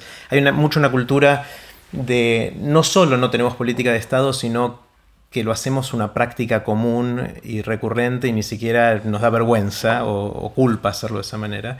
Me imagino que CIPEC y instituciones como CIPEC pueden jugar el rol más de institu- institucionalizar eso que llamamos política de Estado, en el sentido de influir en generar esas agendas, que entiendo que es eh, gran parte de la misión de, de CIPEC, de, de plantear estos grandes temas de debate público eh, y político. Eh, con lo cual me, me encanta, o sea, mi fantasía, en algunas reuniones que ustedes deben tener, se juntan y dicen, bueno, ¿cuáles son los grandes temas que... ¿Cuál es el próximo, como le- hicimos el financiamiento de la política, Sí. este primer paso, cuáles son los otros temas? ¿no? Mencionaste el de la burocracia, el de, el de entender esa, esa capa de gerentes técnicos que tenemos en el Estado y cómo optimizar su asignación, sus incentivos, para realmente tener una capa técnica en el Estado que, más allá de si la decisión política va por acá o por allá, lo hagan bien. Eh, ¿Tienen de esas reuniones y, cómo es esa discusión? ¿Cuáles son los temas que están barajando que deberían estar más en, la, em, agenda? Tenemos dividido a CIPEC en siete programas de políticas y cada programa va definiendo su agenda, pero con una agenda estratégica que la vamos manteniendo. Un paraguas de eso. Un paraguas de eso, no es que, ah, bueno, ahora se me ocurrió. También con la flexibilidad de si mañana aparece un tema que hace muchos años creíamos que había que impulsar y se abre el espacio. hay algo de oportunista también. hay algo de adaptarte al contexto. Por ejemplo, hoy estamos, bueno, la educación secundaria es un tema eh, que, estamos trabajando un montón en pensar qué debería cambiarse eh, cuáles, y cuáles son esos, por dónde habría que empezar a hacer algunos cambios. Y también pensando en algo que nosotros hacemos mucho, que es raro porque no es tanto de un think tank, sino de un do tank, como, que es ayudar a implementar cosas. Qué raro eso, y a mí siempre me, me, me deja perpleja cómo lograr articular en el trabajo todos los días, tener personas que piensen y que estén pensando en los temas que vienen y que haya personas en, ¿no? Como que, puedan, no porque implementa, pues IPEC no implementa, pero asesora a gobiernos de distintos colores políticos en implementar cosas. Claro, la, analogía en una empresa sería la investigación y el desarrollo y las operaciones, claro, más o menos. Claro, claro. el think tank puro eh, hace, hace la investigación aplicada, hace los papelitos, ¿no? hace los documentos, junta actores a, a discutirlo, pero después ahí termina. Ahí termina. Y nosotros tenemos como a otros, otras organizaciones un poco de las dos cosas, que fue un poco como se pensó desde el inicio CIPEC, de, que, de, que, ayudara a implementar y que, viste, esa idea también de que en la Argentina muchas veces hay muchas ideas, pero después subejecutadas. Entonces se buscó ese mix, que todavía lo tenemos, y yo creo que es uno de los valores eh, más importantes, digo, le da mucho valor agregado, pero bueno, requiere también mucha eh, acomodamiento, ¿no? Porque son distintos perfiles, son distintas miradas. El que está, ah, sí, cambiamos la educación a 10 años, sí, pero ahora estamos trabajando con las escuelas de Santa Fe en lograr que una práctica pedagógica se haga distinto y, bueno, y, es, ¿no? Como son distintos. Pero bueno, educación secundaria es uno, eh, donde estamos también trabajando, estamos trabajando en Salta y en Santa Fe. Y cuando decís educación secundaria, eh, perdón que te interrumpa y acordate cómo seguía la, lista, pero quiero detenerme un segundo en educación porque es un tema que me obsesiona y siento que probablemente es uno de los desafíos como sociedad que tenemos más importantes, más urgentes, pero más complejos al mismo tiempo. Eh, y, me encantaría eh, saber si hay algo, cuál es, cuál es el, el equivalente del financiamiento de la política, este pasito chiquitito que, dieron, ¿cuál es el equivalente en educación? ¿Por dónde empezar? ¿De, dónde tiramos del ovillo? ¿Sabes que no sabemos cuál es? Tenemos varios candidatos a y vamos probando, pero eh, es muy difícil de pensar cuál es ese, porque como la educación además está descentralizada, entonces es lo que hace Nación, lo que hacen las provincias, eh, hay como muchas partecitas. Eh, uno los que estamos empezando, pero no es, no es una partecita es la forma en que se organiza la currícula en la escuela y la, división entre hacerlo por proyectos o hacerlo como por, materias, por materias como, como, se hace hoy, eh, y, tratando de ver si eso puede ser una puerta de entrada al cambio. Eh, y también algo que estamos tratando de empezar, que vamos a ver cómo nos va, es pensar en una alianza público-privada, multisectorial, eh, donde haya distintos actores que se comprometan a colaborar en un proceso de cuatro años, cinco años, seis años, que es algo que, por ejemplo, en Brasil aprendimos mucho con ellos de cómo lo hacen. En Brasil trabajamos con algunas fundaciones buenísimas de educación. Hay muchísima cultura en Brasil de fundaciones empresarias que ponen muchos fondos y se comprometen en ¿viste? un proyecto a 10 años eh, y, participan de las reuniones de seguimiento y ven, bueno, cuántos, cómo van cambiando los indicadores, que también se adaptan a en la Argentina en general la, inversión del sector privado muchas veces es en, la escuela, la, escuela que está, las escuelas cercanas a, donde opera la, compañía, hay, una, estrategia distinta, que bueno, esto es mucho más riesgoso porque vos podés haber invertido y después que, no cambie nada, que hagas la evaluación y digas, uh, mira, moví un poquito nada más. Si antes eh, abandonaba el 47% de los chicos la secundaria, la abandona el 42% valió la pena esos cinco, ¿no? Digo, ponen, también es mucho más difícil los compromisos para nosotros, ¿no? Porque también tenés que armar equipos. Pero creemos que es el, que es el camino de pensar algo. Está bueno, a mí, a mí es una obsesión y vengo pensando hace mucho y conversando de este tema con mucha gente y, la... Tampoco tengo ni idea para dónde ir, pero siento que hay, hay dos problemáticas. Uno es la problemática de equidad, acceso, asegurar que todos puedan, que, es el más urgente, el más terrible, porque hay tanta gente que queda excluida y una vez que perdés el tren en eso es muy difícil de, de seguir desarrollándote en la vida, es el primero. Y el segundo es la famosa educación del futuro, en la cual tampoco tenemos mucha idea. Hay algunas hipótesis de que, bueno, no va a ser tan estandarizada, va a haber cosas para muchos, va a haber flexibilidad en tiempos, caminos, modos de acercarse al conocimiento, el debate sobre qué es lo que hay que enseñar, sería el segundo. En este segundo, la sensación que yo tengo es que dado justamente que no es una solución única la que estamos buscando, me parece que y es, lo digo intuitivamente y quizás le estoy pifiando mal, pero me parece que una cosa que podría hacer el Estado es facilitar el desarrollo de emprendedores educativos. Hoy, como, como, se da la educación formal, es re difícil hacer algo distinto. Porque no entras, no, te dan, no podés darle certificados de egresado a los chicos, con lo cual después no pueden seguir el siguiente paso en su educación, etc. Entonces se me ocurre que si uno encontrara una flexibilización del sistema educativo forma tal que facilite la creación de gente que experimente a título personal, con o sin fines de lucro, no me importa. Em, me parece que así vamos, es más probable que encontremos esa educación del futuro que hoy no tenemos la más pálida idea por dónde va. En cambio, con la estructura tan rígida que tenemos hoy, eso no sucede. Entonces se me ocurre que un posible cambio desde el punto de vista de políticas públicas es facilitar el desarrollo de modelos alternativos, que no sea tan difícil hacer una nueva escuela primaria o secundaria. Mira, ahí hace unos años armamos un, EduLab, que es un laboratorio de innovación educativa, donde está, eh, estuvo ayudándonos eh, alguna vez Melina Furman eh, y bueno, y Axel Rivas, que, ahora está en San Andrés.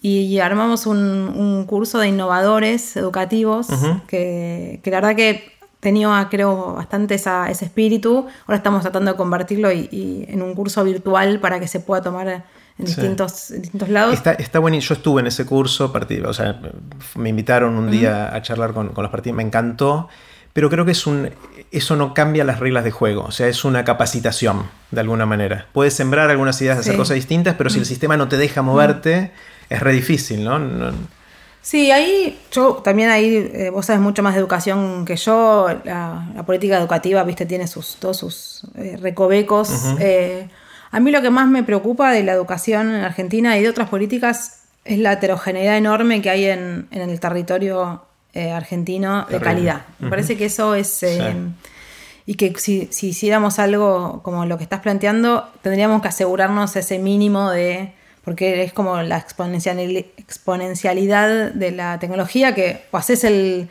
salto muy rápido ¿no? y te enganchás, ¿no? haces el catch up, o quedaste, perdiste el...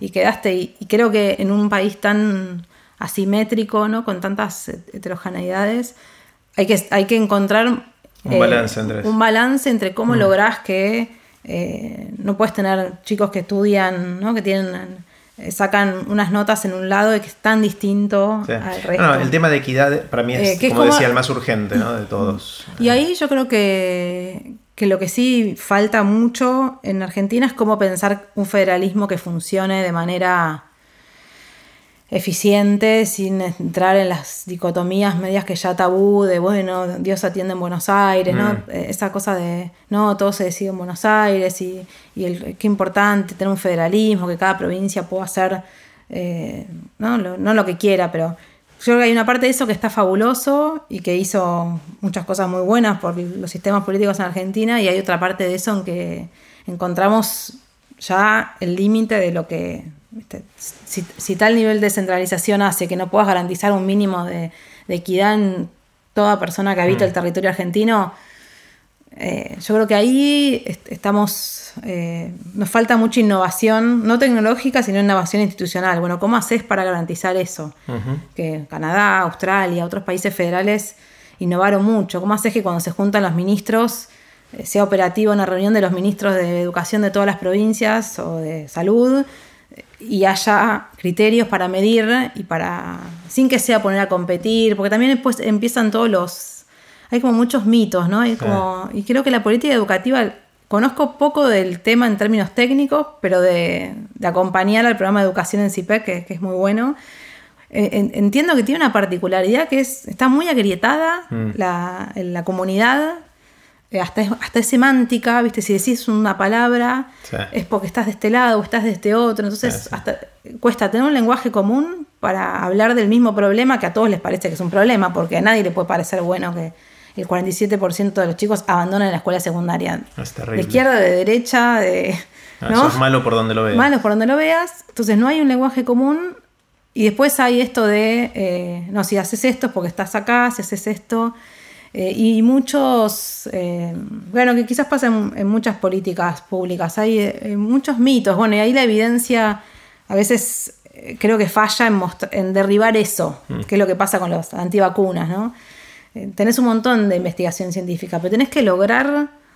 Eh, cambiar comportamientos. Cambiar comportamientos. mucho y no es que le mm. tires, viste, la biblioteca, los papers y le traigas al. Eso sabemos que no funciona. Eso ya sabemos que no funciona. Mm. Eh, y creo que ahí es la creatividad que quizás a veces buscamos y creo que tenemos que aprender mucho y aprender de otro tipo de organizaciones. Me parece que una organización tan híbrida como CIPEC, que está entre distintos mundos, tiene que tener la capacidad de innovar y de aprender de otros, ¿no? Y de otro tipo de organización, porque, y, decir, bueno, cómo creativamente, que es un, minuto, un spot, es una instalación eh, de fotos en el retiro, como hicimos el año pasado, sobre papás que cuidan a sus, a sus recién nacidos y se toman licencia.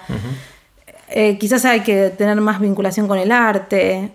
Eh, me parece que tendríamos genial, que pensarlo así más amplio. Tendríamos que romper barreras. Me encanta. Eh, no sé si me animo, si nos animamos, porque. Sí, no hace falta ser tan drástico de nuevo en esto. Internamente es un cambio chiquito. Es lo mismo que antes. sí, tenés razón. Eh, la, misma sigla que aplicás a la política que aplicarla a CIPEC internamente. Pero volvemos por un segundo a tu lista. Dijimos educación como uno de esos temas. ¿Qué otros temas? Bueno, después. Eh, todo, de, toda la área más social que, que te fui diciendo, lo de educación, Em, el tema de género es un tema de equidad mm. económica, de género sobre todo, que nos importa mucho y que estamos tratando de empujar.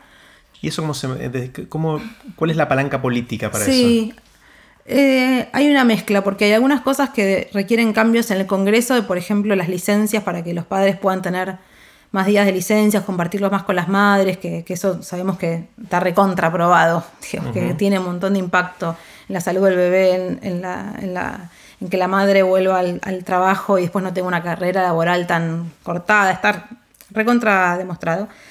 Eh, después hay mucho que hacer con las empresas, porque también todo es evidencia, también hay empresas que están mucho más avanzadas porque ven que eso efectivamente les trae, eh, no, es un, no es un perjuicio económico, en general lo que termina pasando es que es un beneficio, porque tienen... Pero por algo no eh, lo hacen, qué raro, ¿no? Si es un beneficio, ¿por qué no lo hacen? Yo creo que es porque es un beneficio a veces en mediano plazo y a veces no se ve tanto en el corto. Porque también creo que eso que vos decías antes, que la evidencia no es solamente la política, que es... Ah. Eh, pero ahí yo creo que está cambiando bastante, sobre todo porque las empresas que son multinacionales tienen mucha... Le bajan línea. Le bajan línea. Entonces ahí, y, eso hace que, que haya más empresas, que, y después hay empresas más pequeñas argentinas que se van subiendo a la movida. Y en el tema de género, para mí lo que es re importante en Argentina es que hay mucha discusión sobre violencia doméstica, que obviamente es un tema súper importante y mucha menos discusión en esta otra parte, que obviamente están ligadas, porque en la medida en que vos no tenés... Es cultural. Sí, y, vos no tenés la libertad económica, también es muy difícil. La, violencia doméstica también tiene mucho que ver con eso, y, como es cultural requiere también cuestiones educativas ¿no? y, cambios en la educación. Que a ver, a ver si entendí, ahí fue un salto largo para mí. Dale. Eh, decís que la, independencia económica o la dependencia económica hace que mujeres no denuncien, por ejemplo. Claro, la dependencia económica tiene impacto en que no denuncien, en que tengan, en que, en que se sientan más, eh, sea más difícil salir de esquemas, eh, porque no tienen, ¿no? tienen cómo hacerlo y además, y además también hace que después las trayectorias laborales sean lo que llaman las escaleras rotas, ¿no? Como, Porque en realidad empezás y después tenés que volver, y, cuando volvés al mercado laboral... Bajaste eh, dos escalones. Bajaste dos escalones y estás part-time y el otro mientras trabajó todas las noches porque además también hay mucha disparidad en cómo se distribuye la tarea doméstica. Todo ese, toda, la, toda esa parte muy importante ahora está mucho más visibilizada en Argentina, pero lo estamos empujando bastante. Y bueno, el año pasado hicimos algo que fue bastante, eh, no sé si de riesgoso, pero innovador para nosotros, que armamos junto a, a varias empresas y a la Embajada de Suecia una muestra enorme en retiro en la estación de tren recién inaugurada de fotos de un sueco que son muy famosas, ahora no me va a salir el apellido que más es muy difícil, que le saca fotos a los papás que en Suecia se toman la licencia que tienen, si no recuerdo mal, por seis meses extendible un año, viste, de paternidad. Y son unas fotos geniales porque es el papá con el bebé acá que está mientras, viste, poniendo la ropa en el lavarropas, como fotos poco comunes para, para nosotros. Hicimos un concurso de fotos acá en Argentina, de que los padres se sacaran fotos con sus, con sus niños. E hicimos la, una, una selección de fotos y las pusimos en gigantografías. Y bueno, y eso, y ahí, y ahí encontramos, bueno, tuvo, no sé, un millón de personas la vieron y, tuvo mucha repercusión. Y, veíamos y nos quedábamos horas viendo a, la gente pararse y mirar las fotos, que a lo mejor eso puede tener más impacto que eh, estar eh, diciendo todos los días, no, bueno, hay que cambiar la ley para que las licencias... Eh, Sobre todo si creemos que la presión de la opinión pública es lo que, parte de lo que mueve a los políticos, porque siente que si no hablan de esto no los van a votar o lo que fuera. ¿no? Y sobre todo cuando pensás que hay políticas públicas que no solo se cambian por la decisión de un gobierno, sino porque la gente haga las cosas distintas, ¿no? Que no sé, de levantar la caca del perro hasta son cosas que... cambiar comportamientos no solo va por ley, de hecho casi nunca va por ley, me parece. ¿no? Sí. sí. Bueno, y, cómo cambias comportamientos que tienen impacto público. Yo creo que ahí vamos medio a ciegas, ¿no? Probamos eso y creo que salió bien. Eh, pero bueno, tiene más riesgo. Quizás hay que hacer de, a pedacitos o de, a pasitos. Eh, y, creo que ahí estaría buenísimo y a mí me encantaría empezar a, hacer más. Y me acuerdo de una de las, de las charlas del otro día en, el, forum, sí, en el, forum que de cómo, cómo, cómo cada vez esas fronteras están más ¿no? Están más borrosas y aprovechar eso, porque me parece que ahí hay un montón que podríamos aprovechar. Está genial. Entonces, educación, género, ¿qué más? Género. Eh, bueno, después en el mundo de todo lo económico tenemos un proyecto grande que se llama Exportar para Crecer, que es tratar de, instalar la idea y, políticas de que la Argentina mucho de sus vida en recesión, ¿no? uno de cada tres años en recesión, es eh, un problema de balanza de pagos por, por falta de dólares ¿no? de, transables y cómo hacer que tengamos una economía más diversificada que que hoy esencialmente es porque sube y baja la soja no ese es uno de los principales y ahora bueno un poco también con vaca muerta no que, pero como los servicios mm. basados en el conocimiento como hay muchos mucha industria que nosotros podríamos exportar que implica muchos saltos en términos de automatización Hicimos un estudio re lindo con el BID y con la UIA acá en Argentina, que replica un estudio en Brasil viendo cuán, cuántas, cuánto están haciendo las, la, industria manufacturera en distintos ámbitos para eh, adaptarse a inteligencia artificial y a distintas tecnologías y cuánto está haciendo con sus fuerzas laborales para que se reentrenen. Y la verdad que estamos bastante mm, Ah, es, muy poco lo que, lo que se está haciendo. Hay mucho que se dice que se está, se está por hacer, pero en la práctica. Y bueno, cuanto más rápido hagamos eso y más rápido adaptemos eh, ciertas tecnologías, también más rápido es ese catch-up que hablábamos antes. En ese tema, entonces, si el objetivo es exportar para mejorar nuestra balanza de pagos y todo eso, el, es un desafío de cambiar eh, la mentalidad de los empresarios que piensen en los mercados de afuera versus adentro, o es que hagan cosas que hoy no hacen, porque quizás hoy ni siquiera lo hacen para los mercados internos, ¿no? Entonces dependemos de la importación que también impactan en, el, Sí, yo creo que ahí hay una mezcla de instalar eh, esto que no es una mala palabra, ¿no? Que porque siempre hay una como esa grieta de si es mercado internista o es una, economía que, se focaliza en las exportaciones, por lo que implica el tipo de cambio, ¿no? Es una cuestión más técnica. Entonces creo que hay una parte del proyecto que buscamos instalar esto, instalar en la agenda pública. Que es agenda pública en general, le decimos a los decisores de distintos ámbitos, que no es solamente la política, los sindicatos, las empresas, bueno, con los sindicatos esto es un tema súper importante. que a veces es un, es, ¿no? que a veces le llaman círculo rojo, no sé si llamarlo así, pero muchas veces se le dice en Argentina así, que es que en ese círculo y, en y alrededor em, empiece a, a, verse esto como algo que tenemos que hacer y después pensar, bueno, cuáles son los caminos para hacer eso, porque es muy lindo querer hacerlo, pero después, ¿qué políticas? No pasar de la instalación en agenda a qué políticas. Eh, y ahí creo que sí, es un trabajo no solamente con el Congreso, bueno, ahora hoy creo se va a tratar en el Senado la ley de, para promover los servicios basados en el conocimiento. Eh, entonces, también hay una parte que es lo que tienen que hacer las empresas y qué incentivos tienen para hacerlo.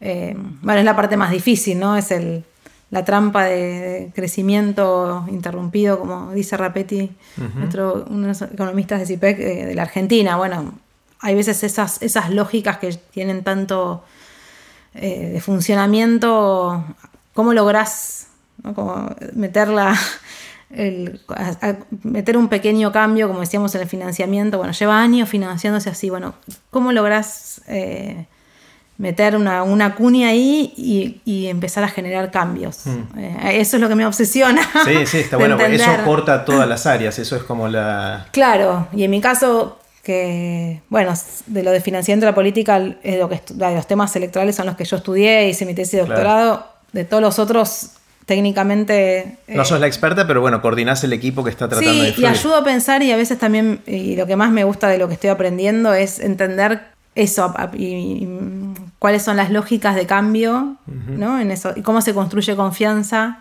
porque finalmente la confianza la necesitas para cualquier tema, sea educativo, sea... Em, y después eh, tenemos todo un trabajo sobre planificación urbana, toda una línea de trabajo de planificación urbana. Pero voy a repasar entonces, tenemos educación, género y exportar, como tres, las tres cosas. Vamos al, próximo. Em, y ahí lo que hicimos bastante es tratar primero de entender cómo están creciendo las ciudades en Argentina, que encontramos mirando los eh, análisis de Google Maps y, haciendo recopilación de capas de mapas que crece mucho la, instalación, la inversión en, construir ciudad, pero de una manera en general muy poco planificada. Entonces extendés quizás la, trama, pero no tenés los colectivos que llegan ahí, los hospitales que atienden la infraestructura. Y bueno, tiene un costo económico, ambiental, social. Eh, entonces, tratar de entender cómo estaban creciendo. Hicimos un análisis de los últimos 10 años y ver y hay muchas diferencias, si bien hay una tendencia a ese crecimiento creo que un poco sustentable, hay muchas diferencias y ahí entran desde la geografía hasta dónde puede crecer Mendoza, porque tiene la montaña, hasta otras cosas, y tratar de pensar qué cosas eh, hay que, se pueden cambiar. Y ahí aparece otro tema re complejo, que es cómo coordinás cuando es cinco municipios que forman parte de, este, de un mismo casco urbano. De un mismo casco urbano. Y ahí empieza entra con la relación con lo que hablábamos del federalismo, de cómo se coordina una política pública, porque vos puedes pensar una genialidad en un ministerio nacional y después tenés que ir a convencer a, 24 ministros eh, que lo hagan con recursos distintos, con municipios distintos. Entonces ahí estamos tratando de pensar mecanismos de gobernanza metropolitana que ayuden a tomar mejores decisiones para esos conglomerados urbanos, ¿no? que a veces son 5 municipios, a veces son 20, o es unos muy grandes que son los que tienen más decisiones y otros más chiquitos que les tocan las cosas más, no, tienen capacidad de reacción. Eh, entonces ahí estamos trabajando en, cinco conglomerados, es un proyecto bastante grande de tres años eh, con, el, con el BID y con otros socios. Y bueno, está bueno porque son esos proyectos que también te permiten entrar como los que hacemos en otras provincias un poco en, el terreno, ¿no? y, y, ver también cuánto lo que uno dice, uh, habría que hacer esto, sí, se te ocurre a vos en la oficina en Callao Rivadavia, pero eh, eh, eh, para mí también que CIPEC tenga la parte del hacer y la parte del, de la investigación ayuda a, que no haya esa distancia. y creo que eso hace que, la, gente que trabaja en CIPEC, yo estoy muy orgullosa, la verdad que creo que es un re lindo equipo. Bueno, muchos cuando se, se van, se van a trabajar a, a un gobierno, o se van a estudiar afuera, o se van a estudiar o, a un gobierno.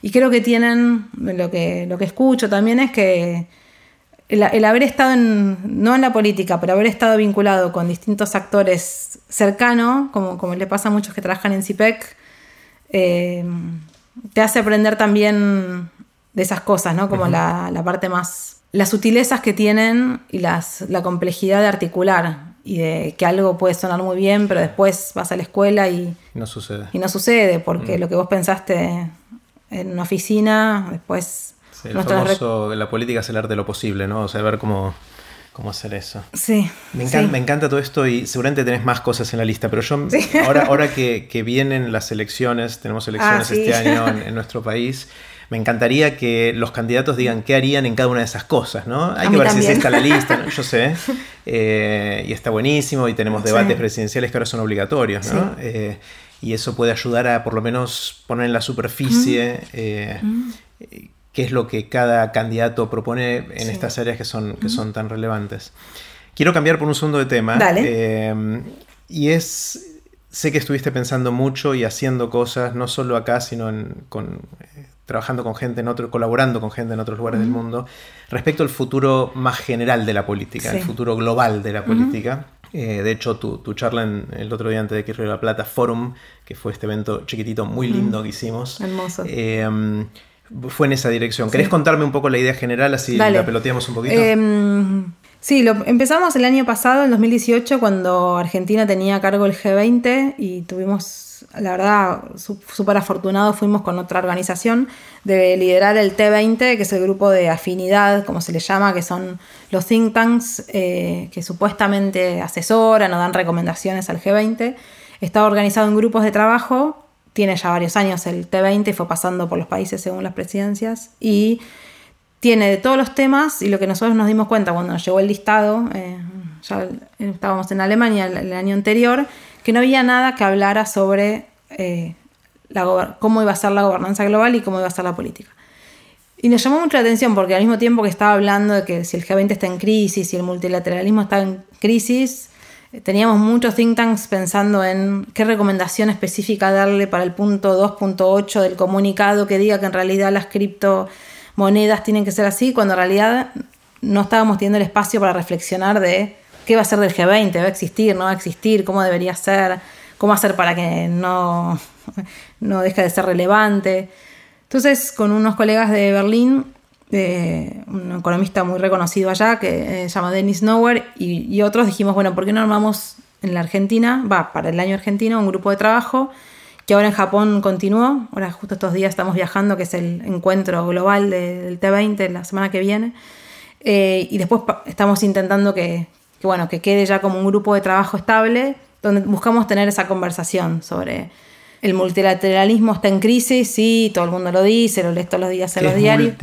No lo puedo ni decir. Multilateralismo. multilateralismo es eh, la idea de que las decisiones globales se toman por un equilibrio eh, de varios actores, ¿no? multipolar, donde no hay solo un, polo y donde hay esos equilibrios hacen también que la estabilidad eh, se maneje así y donde las decisiones de algunos temas importantes se tomen con varios, em, con varios actores en la mesa. ¿no? Eh, el G20, que son, son 20 países porque está la Unión Europea, que son muchos más, son 19 más la Unión Europea, toma decisiones de temas y nació en el 2008 para dar respuesta a la crisis del 2008 financiera, porque en realidad había que tomar decisiones que si no se tomaban coordinadas entre varios países, eh, no se lograba paliar la crisis y bueno, fue exitoso en ese momento y ahora está tratando de ver, bueno, para qué más puede ser exitoso, cómo hace para ser exitoso, qué cosas.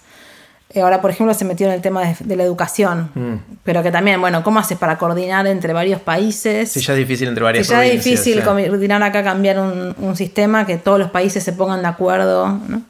Eh, entonces empezamos a, discutir en el grupo de trabajo sobre eso y, y ahí lo interesante que haya muchos think tanks de distintos lados es que obviamente según la posición en la que vos estés, te conviene más o menos de una manera, entonces la discusión se vuelve más rica cuando hay distintas, distintas miradas.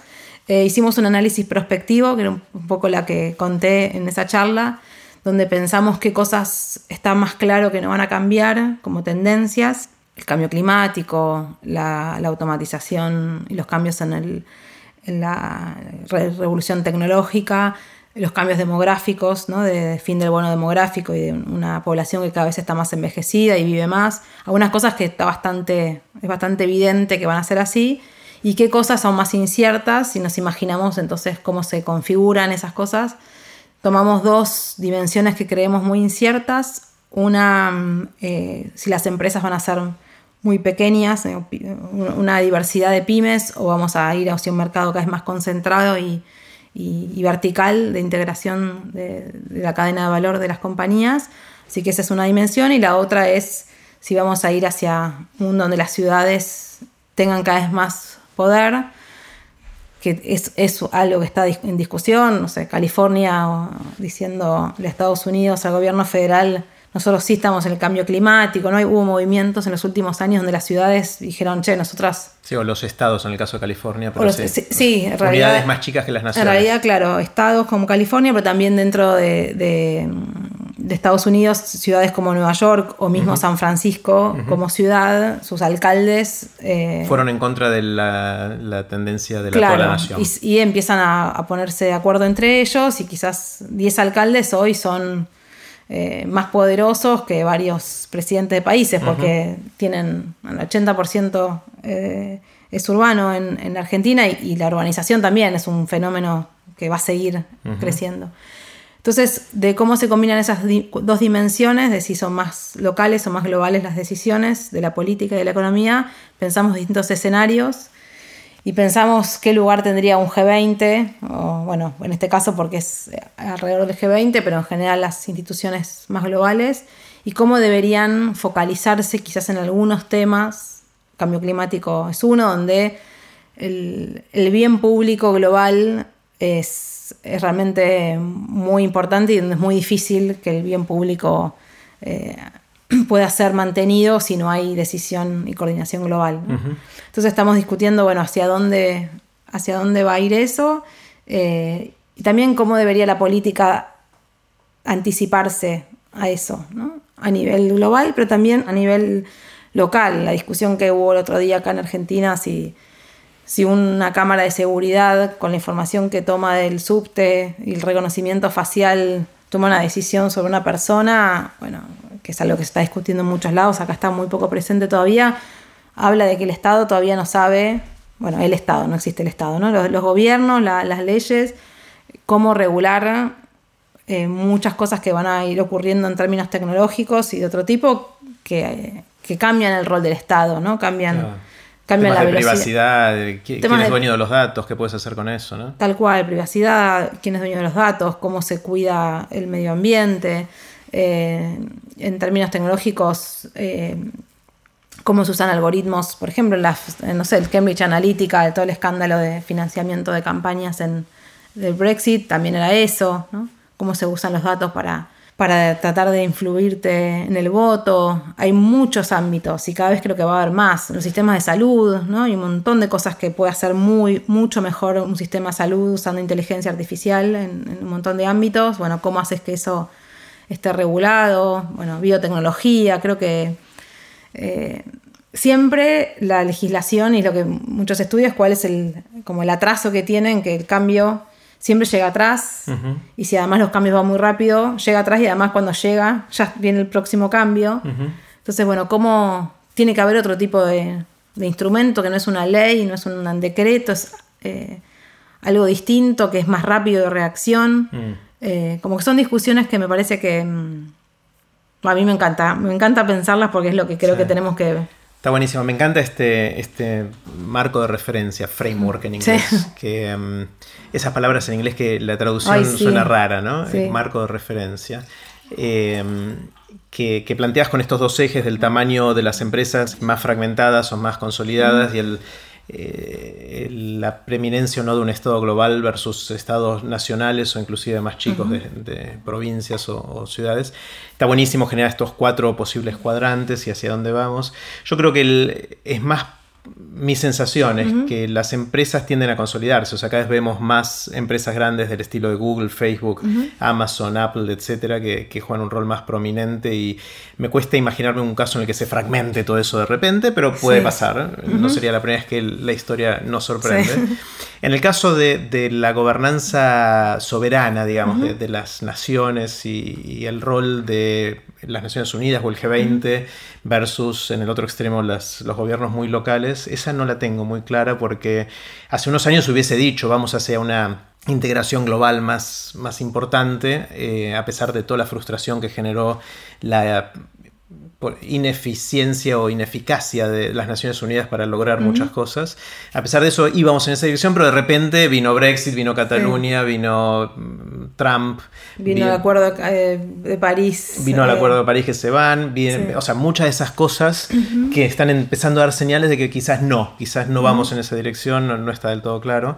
Eh, con lo cual, de esos cuatro cuadrantes, quizás hay dos que para mí son los más probables, que son Em, empresas grandes pero con estados más o menos globalizados. Entonces, y, obviamente lo que vos me comentabas preparando para esa charla, es, bueno, la pregunta es cómo nos paramos frente a esos posibles escenarios que no tenemos la bola de cristal hacia cuál vamos, pero que podemos hacer hoy cada una de, las, de los países, de la sociedad, de los individuos frente a, frente eso. Yo creo que hay otra dimensión que también lo conversamos un poco, que es todo esto de la crisis de la democracia como el sistema representativo actual que tiene un montón de beneficios, que es lo mejor que encontramos, pero sabemos que no es perfecto, y de hecho cada vez son más claros cuáles son los problemas que tiene. Uno de ellos pueden ser lo que en inglés dice gridlock, que es cuando no podés avanzar porque en esta multi, ¿cómo se, decía? multilateralidad eh, es difícil de llegar a acuerdos para avanzar, por más que todos están de acuerdo que es importante avanzar, pero como quieren avanzar para lados distintos, no se avanza a ningún lado y eso probablemente no sea óptimo para la sociedad.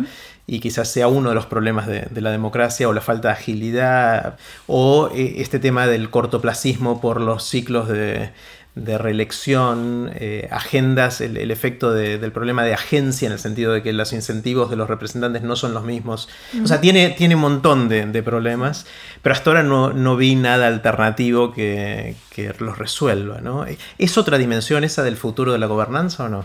Sí, en realidad nosotros lo que hicimos fue pensar en escenarios a nivel global y después pensamos en en, términos domésticos de cómo se toman las decisiones eh, y ahora nos encantaría pensar si hay que también imaginarse distintos escenarios para la política doméstica, doméstica que puede ser doméstica de la ciudad, de la nación, pero cómo se toman las decisiones. Em, hay algunas experiencias innovadoras en cosas muy pequeñas dentro de, del, juego, del único, eh, la frase de un politólogo que se hizo muy famosa es cuando la democracia se convierte en the only game in town, ¿no? Como el único juego disponible. El único juego que hay, jugamos a esto, entonces no, trates de jugar otra cosa. Estas son las reglas, jugar a la democracia, ¿no? Que para la Argentina fue un, aprendizaje muy doloroso. Em, dentro de esas reglas, por ejemplo, en Estados Unidos hay varios estados donde algunos condados prueban sistemas de financiamiento a la política donde eh, te dan vouchers y vos eh, decidís cómo, los, cómo se los das a los políticos según eh, cuánto crees que van a hacer lo que, de lo que, lo que prometieron. Entonces hay una parte del financiamiento mm. público que eh, las personas lo distribuyen con, con vouchers. por credibilidad. Por credibilidad. hay algunos sistemas donde en los sistemas electorales cada vez se, usa ya en varios lados, pero se está probando de, bueno, vos no solamente elegís, sino que en la lista de diputados, sino que los ranqueás según tu... Es como romper la lista sábana un poco. Claro, que hay países que ya lo tienen, digo, es un sistema electoral que ya existe hace muchos años, pero en Estados Unidos, que tiene un sistema eh, uninominal, donde solo puedes elegir a, uno en tu, en tu distrito, están probando algo así. Pero bueno, sí, son todas eh, son como pequeñas cosas, ¿no? Son pequeñas. No, son fundamentales. No, no son fundamentales. Yo creo que, mm, que es una discusión que está bastante ausente. Eh, porque sí, hablábamos de todos los problemas que hay, los populismos, ¿no? las democracias en crisis, la democracia liberal en crisis, pero hay poca conversación y, y, creo que es la que tendríamos que involucrarnos más, así como los economistas están ahora todos metidos en medir si tal trabajo va a desaparecer. Entonces, si nosotros eh, no, este trabajo que vamos a hacer en realidad nos inventó y, todo eso que... el trabajo del futuro. El trabajo del futuro, que la verdad que tiene recibe un montón de atención y los economistas se están metiendo, bueno, y de muchas otras disciplinas. Todo esto a mí me parece que está, de lo que estamos hablando antes, está, no sé si... No se habla. No se habla, no se habla. Eh, es cierto, es difícil proyectar, pero también es difícil proyectar sobre las lógicas del mercado laboral. Es cierto, hay mucho menos... La, economía tiene mucha historia en, proyecciones, en, ¿no? en tendencias, eh, la otra vez estuve hablando con Rinesi, en, Marcelo con Marcelo Rinesi, y me dijo, bueno, tenés vos estos datos porque si querés te ayudo y, jugamos a...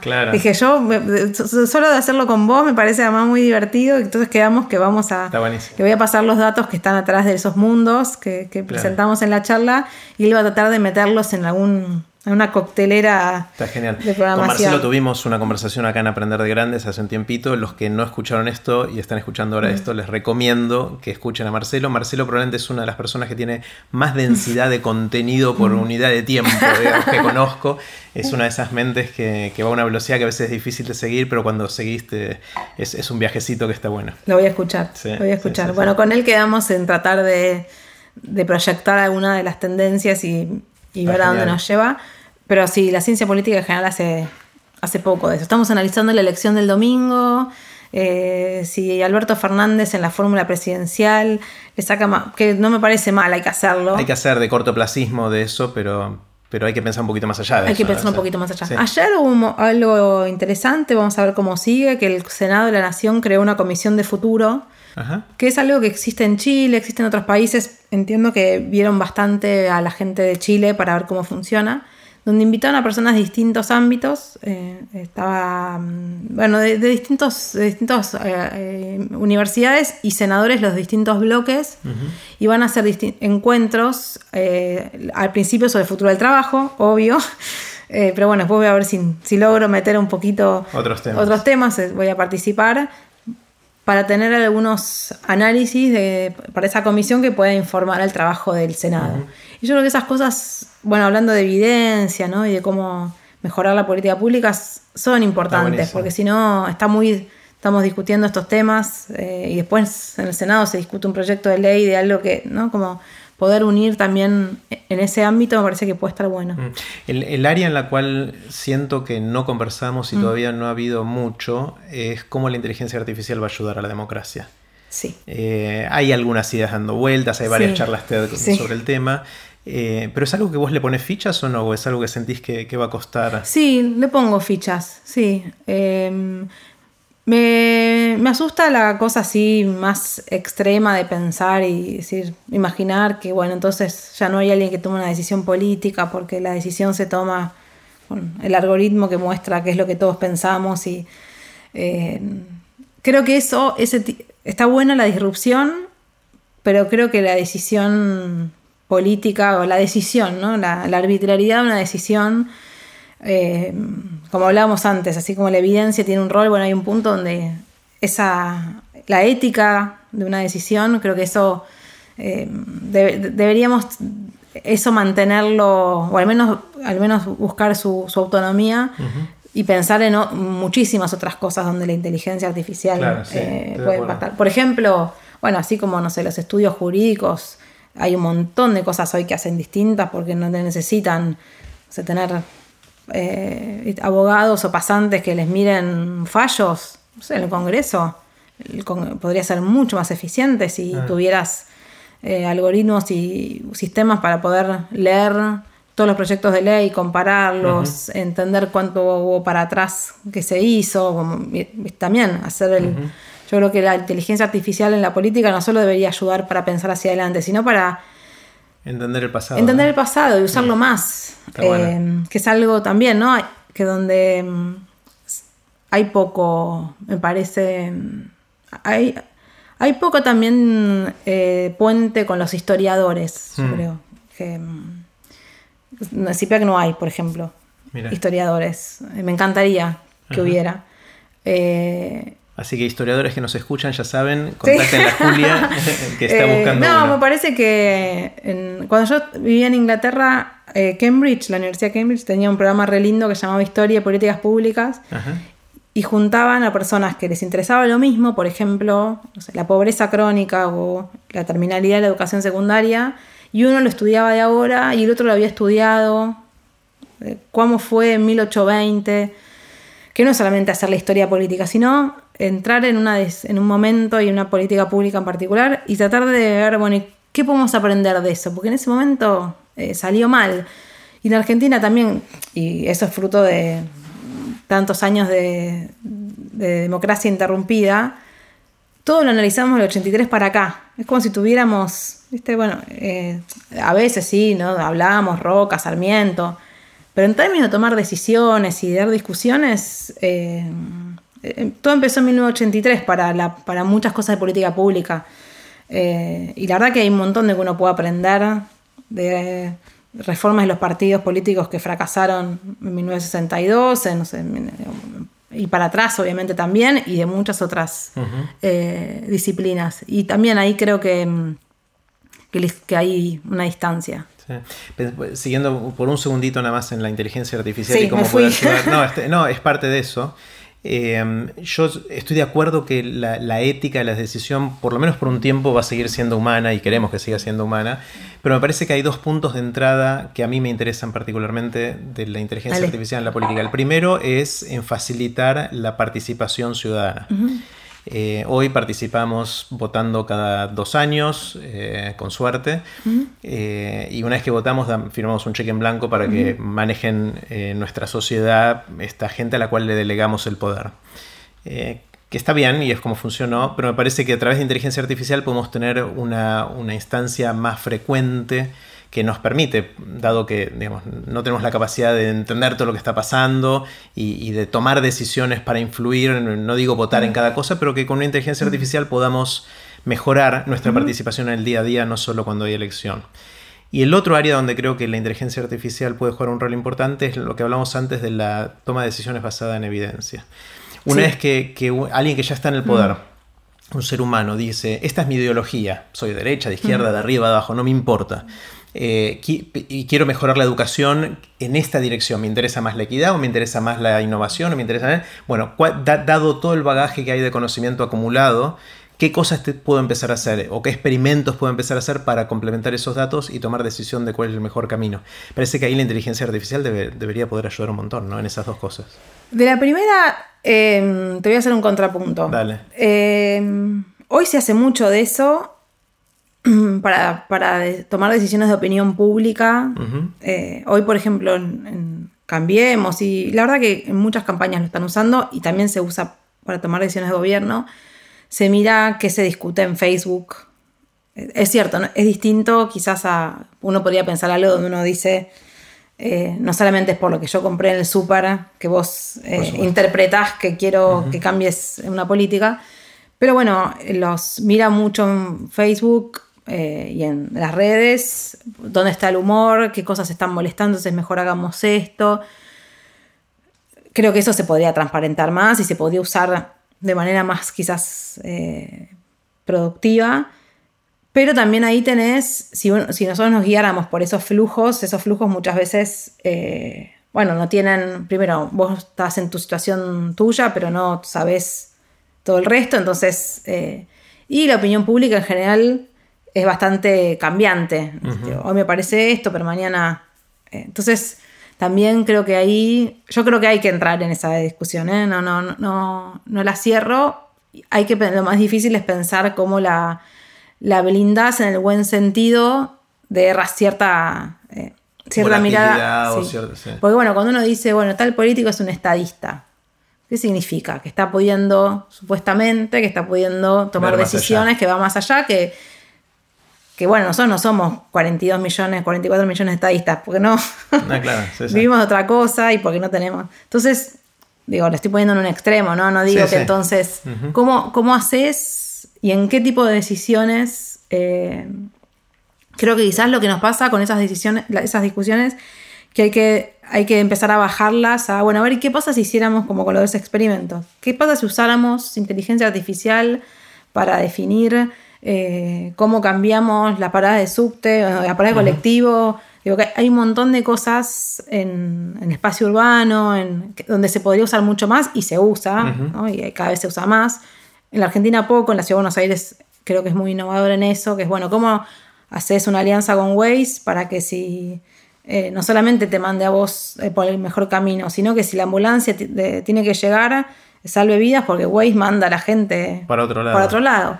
Y así, que ese es el ejemplo quizás más, más eh, usado, se podría hacer un montón de cosas, ¿no? Donde uno podría, empieza después todo el tema de los datos, bueno, hay que lograr tener, acceder a esos datos, pero con todos los datos nuestros, bueno, información para hacer política pública hoy la tiene mucho más eh, esas grandes compañías que los estados, mm. ¿no? Y ahí también hay otra simetría re grande en la toma de decisiones.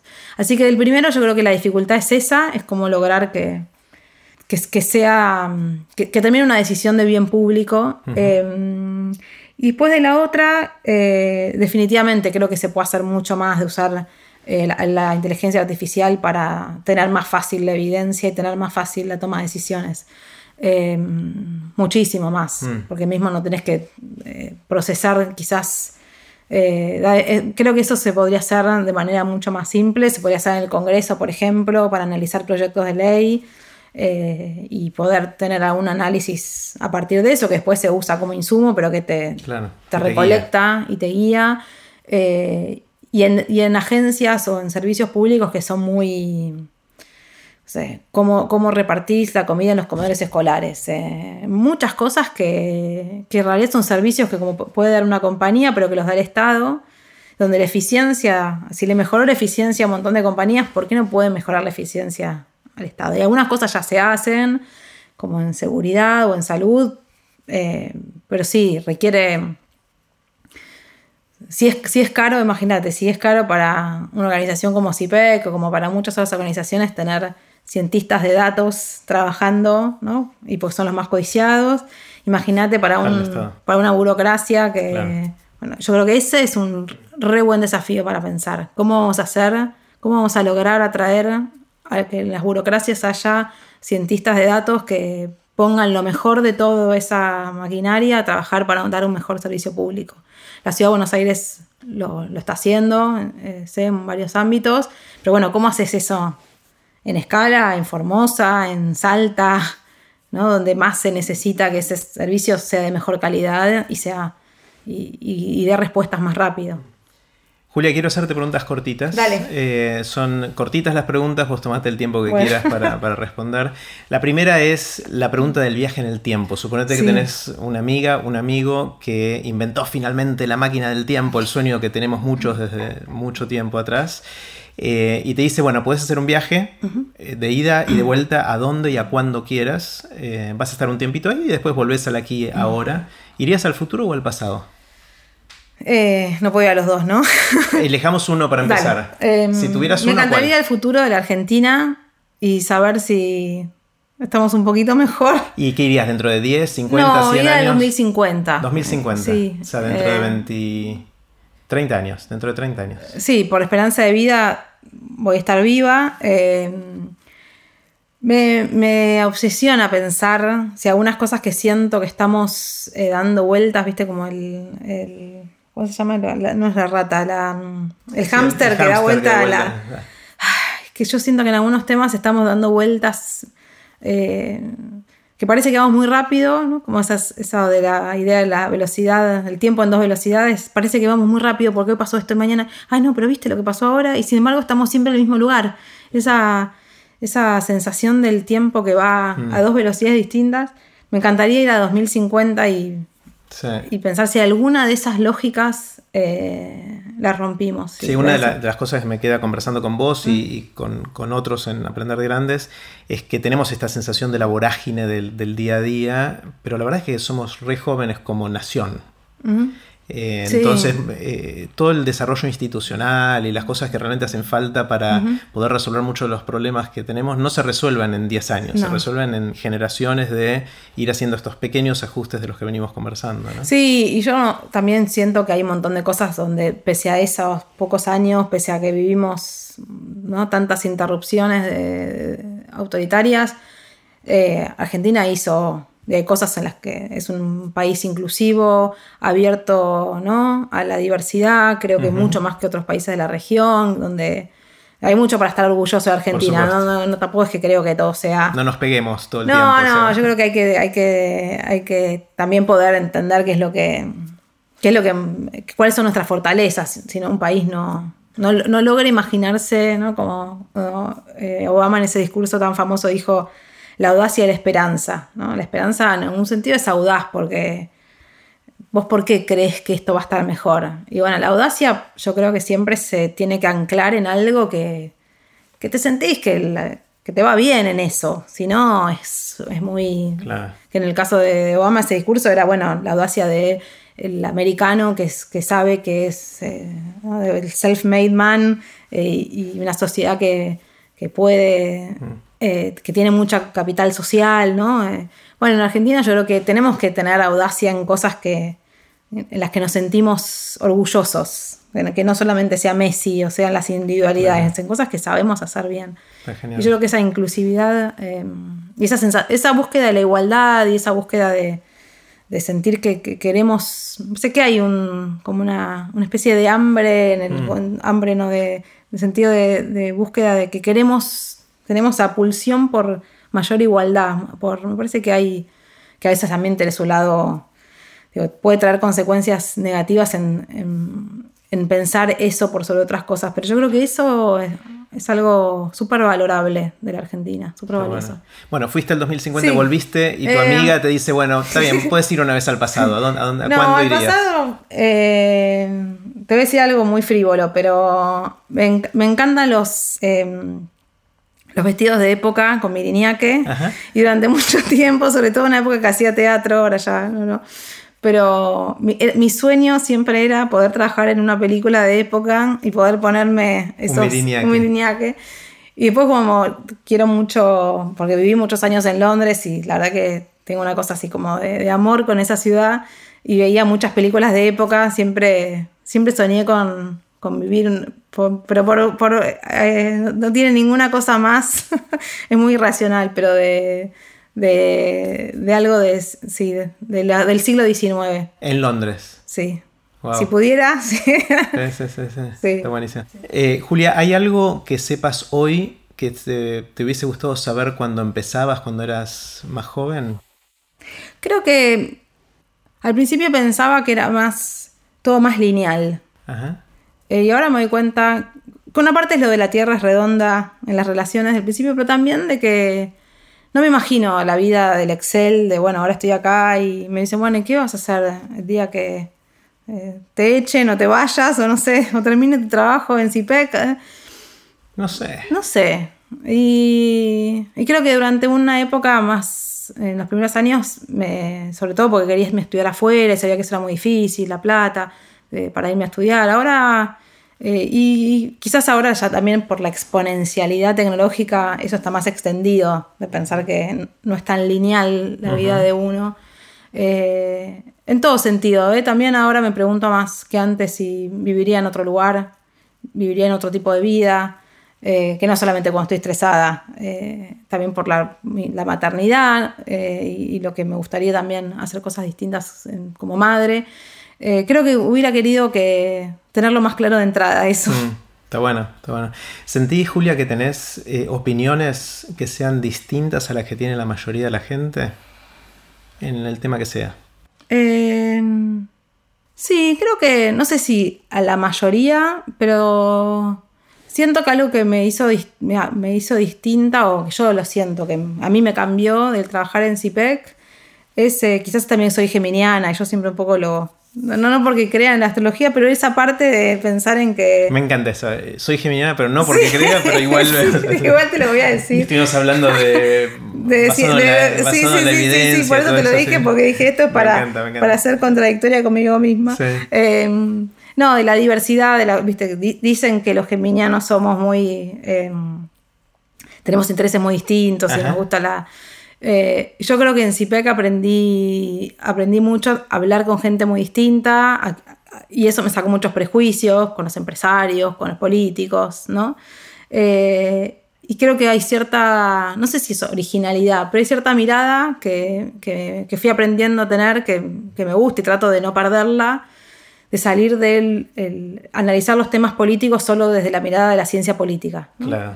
Eh, es como empatía institucional casi, por, otro, por gente que viene de otros lados y con otro Sí, como que, y, eso me doy cuenta que es lo que más disfruto hoy de hacer, en lo que más siento que a veces me, sirve eh, para, para hacer mejor mi trabajo y también lo que más trato de comunicar eso a los equipos, sobre todo al equipo más cercano a mí, que, es, que son los, con los que trabajo en el día a día, también para pensar en las próximas generaciones de, cómo, de cómo construir esa confianza con actores distintos y pensando las cosas con más empatía, que no es solo la empatía, es eso, está buenísimo, ahí me, pusiste el concepto, ah.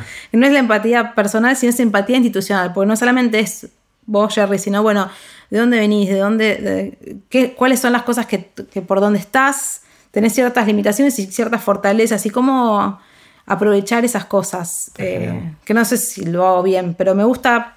Me gusta aprender a hacerlo. Eso. bueno. ¿Hay algo en lo que hayas cambiado de opinión que venías pensando para acá y decís, no, la cosa en realidad va para allá? Eh, bueno, en la religión cambié mucho opinión. Eh, yo siempre fui, va, soy atea y, además como muy militante del ateísmo. Y, ahora me siento mucho más, no sé si por la empatía, pero soy, es más, me gusta mucho, no sé nada de religiones. Eh, bueno, mi familia materna es cristiana y, creyente, y con un tío, abuelo, obispo. Eh, pero más me he abierto a, otras religiones y a, no ser tan, a no mirar, no sé, creo que sí, con prejuicio a las religiones y también entender que, eh, aunque vos quieras el conocimiento basado en, la política basada en evidencia, un montón de otras cosas, y que también hay fanatismos, que, pero poder entender qué da eso, creo que cambié, sí.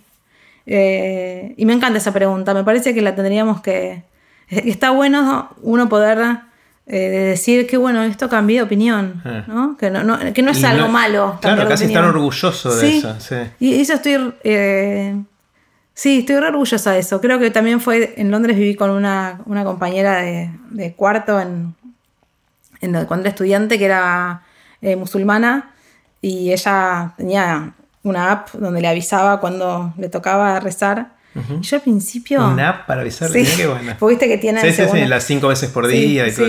Y, y, bueno, al principio yo decía, esta mina. Ah. Eh, como viste, estás acá haciendo en Londres. Una, hacía más, ella hacía, un, yo hacía una maestría en política pública, en política comparada. Ella hacía un, un MBA eh, y era muy, estaba muy occidentalizada. Y bueno, y hablando, y hablando mucho con ella y lo que significaba para ella. Eh, y a partir de eso ahora voy tratando de dar, eh, sí, cada vez... Me, está genial y está, me encanta esto que decís de, darnos más permiso para cambiar de opinión. Eh, está estigmatizado como algo malo, ¿no? Inclusive hay programas de tele dedicados a ver cómo hace 10 años hiciste una declaración que es contradictoria a la que hiciste ahora y que cambió de opinión, pero no. O sea, eso se usa en tu contra, ¿no? Y, la grieta es, la grieta es el mayor eh, impulsor de eso. Porque si vos, si vos tenés una sociedad polarizada, no solamente es cambiar de opinión, es cambiar. Vos estás acá o estás allá. Te pasaste al otro lado. Es, eh, genera un dogmatismo, mm. eh, no, solo en la política pública, digo, en la, vida pública. Yo creo que es malísimo. Mm. Eh, voy a citar algo con el riesgo de citarlo mal, que es cuando a Borges le hicieron estas dos entrevistas en la televisión española, él ya con edad avanzada, pero con diferencias de algunos años, las dos entrevistas. El entrevistador le pregunta a Borges en la primera sobre un tema, ahora no me acuerdo qué era, y en la segunda entrevista le pregunta de nuevo sobre el mismo tema, y Borges le responde lo mismo. Y el entrevistador le dice, me está respondiendo lo mismo que, hace, que la vez pasada, hace algunos años. Y Borges le dice, le dice, le pido disculpas, no tuve suficiente tiempo y foco para cambiar de opinión. O sea, es como que es al revés, ¿no? Que de alguna manera lo que debería en, eso es la capacidad de reflexionar y decir, ¿sabes qué? Estaba mm. equivocado o ahora mm. pienso mm. distinto. Sí. sí, yo creo que en Argentina, en la política, como hay los partidos políticos eh, tan, tan fragmentados y se volvieron tan poco identitarios y los candidatos entonces van cambiando, nosotros tenemos encima como una propensión a que obviamente eso nos parece, como hoy decís esto y ayer decías lo otro. Claro. Pero creo que eso extendido a, a todos los ámbitos y a todos los temas, eh, sí es una sociedad muy dogmática. Mm. Y creo que, que la grieta tiene, entre todas las consecuencias negativas, tiene esa, el dogmatismo en las, en las, en la- en las miradas y que también después te genera menos empatía, ¿no? Porque Claro, claro. ¿Qué son las cosas que te asombran, que te sorprenden, que ves y decís, wow? Últimamente me, as- me asombran mucho mis hijos. Ajá. Me- creo ¿Qué que de las tienen? cosas tienen 8 y 10. Ajá. Eh, las charlas que, bueno, ya son, viste, no son tan chiquitos, entonces podemos charlar, eh, verlos dibujar, eh, que me cuenten los sueños. estoy como muy sorprendida por, Ah. por eso y disfrutando mucho, mucho eso. Para mí es difícil porque el- el- mi marido trabaja en, en, en política y entonces trabaja muchas, muchas horas. Sí, pega que es bastante, eh, no, es bastante demandante, obviamente. También me puedo acomodar algunos horarios, pero para mí la maternidad y poder eh, acomodarme a eso y poder los viajes, ahora me voy a Tokio, que está buenísimo el viaje, estoy re entusiasmada, pero toca justo el acto del 25 de Oh. mayo. Bueno, esas cosas que Y nos te pasan. Sí. Entonces ahora estoy, estoy re asombrada por, por eso. Eh, me asombra mucho el teatro y, el, y me, encanta el, el arte teatral, el hecho escénico. me Mencionaste que actuaste. en Sí, unos, varios años, ¿eh? Sí, Ah. hice, hice toda una escuela de teatro con Raúl Serrano. Mira. Eh, hice varias obras así off, algunas participaciones re chiquitas en algunas películas, pero hace un montón. Y después me fui a estudiar a Londres. Y es más, me fui a estudiar la maestría a Londres y había averiguado dónde quedaba una de las escuelas de actuación más conocidas de, Londres. Y a ver si quizás me metía en algún curso y si quizás estaba como hasta, hasta, ese momento, que fue hace no tantos años, como con la idea que a lo mejor hacía algún cambio de carrera y no. Eh, los momentos en que estás viendo una obra de teatro y sentís el hecho vivo de que algo te emociona. Bueno, como me pasó el otro día en TED Forum en una de las charlas, esos momentos donde alguien ahí te hace, te transmite algo, me... Que te llega. Sí, eso me, me, me emociona un montón. Eh, ¿Tenés alguna habilidad inútil? Eh, creía que era inútil eh, tener mucha memoria y ahora para los discursos de la cena de CIPEC le encontré la utilidad, pero hasta hace tres lo años... sabes de memoria, más o menos. O sea, Sí, completo. De- Palabra por palabra. Palabra por palabra. Wow. Sí. Eh, y que ahora se volvió útil. No sé, hasta que. Porque no, no sé eh, si lo voy a sa- usar mucho más, pero a- hasta ese momento pensé que era una habilidad inútil. Me lo sé re fácil de memoria. Mm. ¿Y cómo lo, cómo lo aprendes de memoria? ¿Cuál- ¿Tenés una técnica? Eh, sí, voy haciendo. Voy haciendo pedazos, voy haciendo párrafos. eh, y después los digo Muchas veces. en la ducha, caminando, eh, haciendo yoga, eh, con distintas. Bueno, bueno tengo, tuve un asesoramiento muy bueno de alguien, Sí. una TED de Flor Ajá, Polimeni. De Flor Polimeni, genia, que es una genia total. una genia total, Eh. una im- impresionante. Me encanta porque todas las personas que mencionaste hasta ahora fueron invitados de aprender de grandes, son muchas de ellas, y, y el episodio con Flor es espectacular. Yo aprendí mucho con, con Flor de cómo, de los textos, de cómo un texto, cómo el, el discurso no es de quien lo escribe, sino de quien lo recibe, qué va a recibir. Ajá. No estás queriendo decir esto, pero la otra persona va, puede entender esto otro. No dejes esa ambigüedad ahí, pero sí déjala acá, como, como eh, me parece, ahora leo discursos, eh, a mí me gustan, siempre me gustaron mucho los discursos, leo muchos los Como discursos. género literario casi. Sí, me encanta, me encanta, me encanta. Tengo libros de discursos que los compilan, los Ajá. discursos de la historia argentina, los discursos de eh, Estados Unidos, de, de países. Qué loco, nunca se me ocurrió que eso pueda ser un, un género y que uno pueda... Sí, después, es verdad que a veces algunos discursos no es lo mismo leerlos, por ejemplo, los de Obama, te los dice él y. Sí, o los de Alfonsín, o los sea, de una cosa era verlo, claro. Sí. Eh, sí, sí. Y después de, después de los entrenamientos con, con Flor de cómo, cómo transmitir un texto, eh, justo a los políticos, los discursos políticos que siempre me habían gustado, ahora les. Les trato- cosas. Sí, les trato de, bueno, por qué, cómo, cómo empezar, cómo terminarlos. Bueno, un poco también las charlas TED entiendo Sí. que tienen algo de esa construcción. Sí, sí, sí. Eh, cómo ver de cómo las distintas personas de, por donde vienen la van a entender distinto y lo que vos crees que...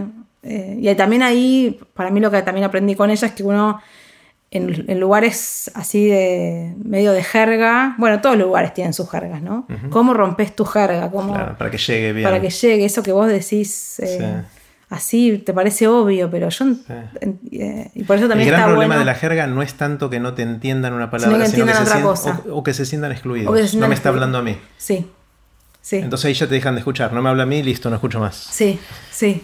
Eh. así que eso mm, eh, bueno, me había ido por lo de... No, que es una habilidad inútil que obviamente te resultó útil al final, que está buenísimo. Sí. Eh, estoy pensando si hago una otra. Ah, está bien. Te hago otra pregunta. Eh, ¿Cuáles son los libros, lecturas que te formaron, que hicieron que Julia sea quien es hoy? Em, de la, vos decís de la, de la disciplina. No, de lo que ah. sea. Puede, puede ser ficción em, también. ¿no?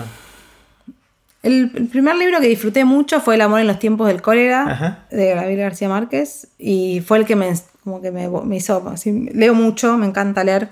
Ahora leo mucho ficción y leo poco eh, así científico, político, sí, sí. Eh, los, bueno, porque me gusta el teatro, pero porque me, ayudó a entender muchas cosas de la política. Eh, las obras de teatro de Shakespeare me formaron un montón creo que fue algo bueno de haber hecho al mismo tiempo ciencia política que la escuela de teatro, que yo leía, eh, leía muchas cosas, y quizás ahí apareció un poco la empatía, eh, porque yo leía las obras de Macbeth o las distintas obras de teatro de Shakespeare, y a veces entendía mejor cosas de lo que estaba estudiando en ciencia política que, que lo que me decía un texto. Un texto, claro. Sí, entonces, eh, y, todavía hoy pienso a veces... Ah. No sé, otro día con lo, creo que fue con la candidatura presidencial que se anunció de Alberto Fernández, no sé, alguien dijo algo de Macbeth, no sé por qué la relacionaban, como que eh, entiendo, hay muchas cosas que me gusta pensarlas eh, desde, con, herramientas distintas, ¿no? Quizás es parte de esto de las, de la hibridez del tipo de trabajo que hago. Eh, y después un libro que me formó mucho, que me hizo es un libro que se llama El político y el científico de Max Weber, el fundador de la sociología eh, moderna, que habla de las distintas responsabilidades de quién es político y quién es técnico. Una es la ética de la convicción, otra es la ética de la responsabilidad mm. y cómo muchas veces entran en conflicto. Interesante. Eh, que son las capas de gobierno que hablamos antes, ¿no? El, rol político y el rol de gerente, técnico. Sí. Eh, y después en general me, gusta mucho eso que te decían, desde leer cosas, tratar de sacar ideas. De otros lados. Y metáforas que puedan, que puedan eh, como volar, ¿viste? De, eh, siento, cuando nosotros hicimos el estudio sobre las ventajas que tienen los oficialismos en las elecciones, que bueno, es un tema, ¿viste? Está medido, econometría, Alguien nos dijo, bueno, esto es como la cancha inclinada en, los partidos, que también está estudiado. Boca cuando juega de local, porque el árbitro no sé qué, porque sienten la cancha a su público. Entonces dijimos, bueno, el trabajo se va a llamar la cancha inclinada. Y ahora lo vemos, se usa un montón, y no, digo que sea por lo que escribimos nosotros, pero yo siento que ahí quizás... Se entiende enseguida, o sea, es como es una... claro. Entonces, eh, y también eso, y parte conecta lo que estuvimos hablando todo este, este tiempo, me, me apasiona pensar cuáles son esas metáforas que no solamente es por dónde empezar, que es lo que vamos a hacer. Pero además, ¿cuál es la metáfora que te ayuda a transmitir un conocimiento científico de una manera poderosa, de una manera eh, que llega, ¿no? Potente. Eh, y bueno, ahí, y entonces a veces siento que, leer ficción eh, además de que lo disfruto mucho. pero también es utilitario para tu trabajo. O sea, te juega un rol importante. La verdad que sí, la verdad que siento que sí. Ah. Y, o no sé si es porque. No es que leo porque sé que me va a servir. Pero te termina sirviendo. Pero me termina sirviendo. Sí, sí. Si Julia Daliente despertara a las 3 de la mañana y te dijera, Julia, ¿de qué trabajas? ¿Qué dirías? Y si me lo dicen de día también. ¿Te cuesta responder? Me recuesta responder. Eh, a mis hijos les cuesta responder. ¿Qué hace mi mamá? Sí, ¿qué hace mi mamá? a mí me gusta, me gusta decir la idea del puente, de ser un puente entre, entre el conocimiento científico de algunos temas, sobre todo los que yo trato de estudiar, y cómo eso impacta en la vida pública. Y la idea de, puente, pero me falta la metáfora. Ah, bueno, trabajo de puente, está bueno. Trabajo de puente. Mi mamá es un puente. Claro, sí, no sé si, Que en realidad es un, es, es un puente que además ayuda porque no solamente es armar el puente, sino ayudar a que ese puente eh, se mantenga, sea lo suficiente, tenga las... Eh, sí, alrededor del puente creo que, pero no sé si es la mejor metáfora. Hmm. Em, que la verdad que me parece que es algo, sí, me, encanta eso de mi trabajo, el, poder ser puente, ayudar a, como una, ¿cómo le decían a los que los que, los que hacen o que juntan parejas. Eh, eh, celestinos o celestinas. ahí está, Celestina de la política pública. No sé, me gusta eso de, unir. Em, volviendo por un segundo al tema de la educación, una de las cosas que, em, debatiéndonos el futuro de la educación, la sensación que tengo es que, em, dada la disponibilidad hoy de un montón de maneras de aprender cosas, si uno logra instalar en los chicos, pero en gente de todas las edades, mm. una pasión, un interés mm. de largo plazo por algo, tarde o temprano lo van a aprender, porque van a encontrar dónde aprenderlo y con la pedagogía, mm. el encuadre que más le sirve a cada uno, porque alguno es más visual, otro es más auditivo, lo que fuera, cada uno encuentra el canal de donde aprenderlo, pero la materia prima es la motivación, el interés, la pasión por algo en el largo plazo. Vos tenés chicos de 8 y de 10 años, con lo cual quizás como mamá también lo debe estar pensando. ¿Cómo se hace eso? ¿Cómo, hacemos? Porque yo siento que si logramos descubrir eso, ¿Cuál es tu pasión? Ya está resuelto gran parte del mm. problema de la educación del futuro, ¿no? Es, no, sé si es cuál es, porque eso presupone que ya está, sino cómo desarrollar una pasión de algo que te dure por toda la em, vida, ¿no? De largo plazo. A mí me parece que en, mi caso, y ahora también te cuento que pienso quizás cuando lo veo por el, me lo pregunto con los chicos, em, va a sonar medio no sé, eh, lugar común, pero la verdad que lo pienso así. Eh, a mí la, la, desigualdad, sobre todo, y la pobreza más extrema, y las situaciones de mucha, viste, de, estar muy despojado de todo, me generan una, sensación eh, de una bronca y una, viste, indignación que creo que no, pasa a muchas personas. Y, pero fuerte, Me, me da... Sí, me mueve, me mueve mucho eso. Mm. Eh, y bueno, y cada uno con esa eh, ve cómo algunos se dedican a la política, en mi caso me, dedico a Celestina, pero como que siento que, me, mueve mucho que, que y creo que la fui encontrando de querer estar, de vivir en un país donde, donde, sienta que eso no sea tan, eh, tan fuerte y, la verdad que bueno, y ahora uno lo ve, ¿no? Con, tenés 50% casi de los niños en la Argentina que son pobres. Bueno, ¿qué, onda? ¿Qué hago todos los días yo? ¿Cómo ayudo yo a que eso me, genera mucha... Sí, me mueve, me mueve, me mueve mucho en lo, personal. Eh, y después, para mí, en el día a día y sobre todo con los chicos, de, con mis hijos, eh, me encanta ir viendo cómo van apareciendo viste, como esos, esos pequeños rasgos que decís acá, esto le gusta mucho, esto lo disfruta mucho, esto... Eh, ir probando cosas, mm. eh, que supongo que es algo que también debe estar estudiado, que tenés que probar hasta encontrar.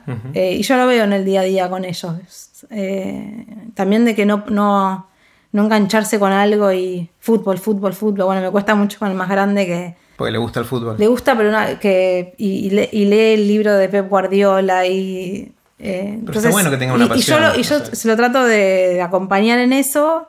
Y también a veces me pregunto, bueno. ¿Qué otras cosas más habrá? Claro, ¿qué otras cosas más habrá? Y si acompañarlo en su pasión, que parece que lo hubiera descubierto así tan fuerte y tan rápido, hace que. porque le dedica eh, tiempo, energía, eh, pensamiento.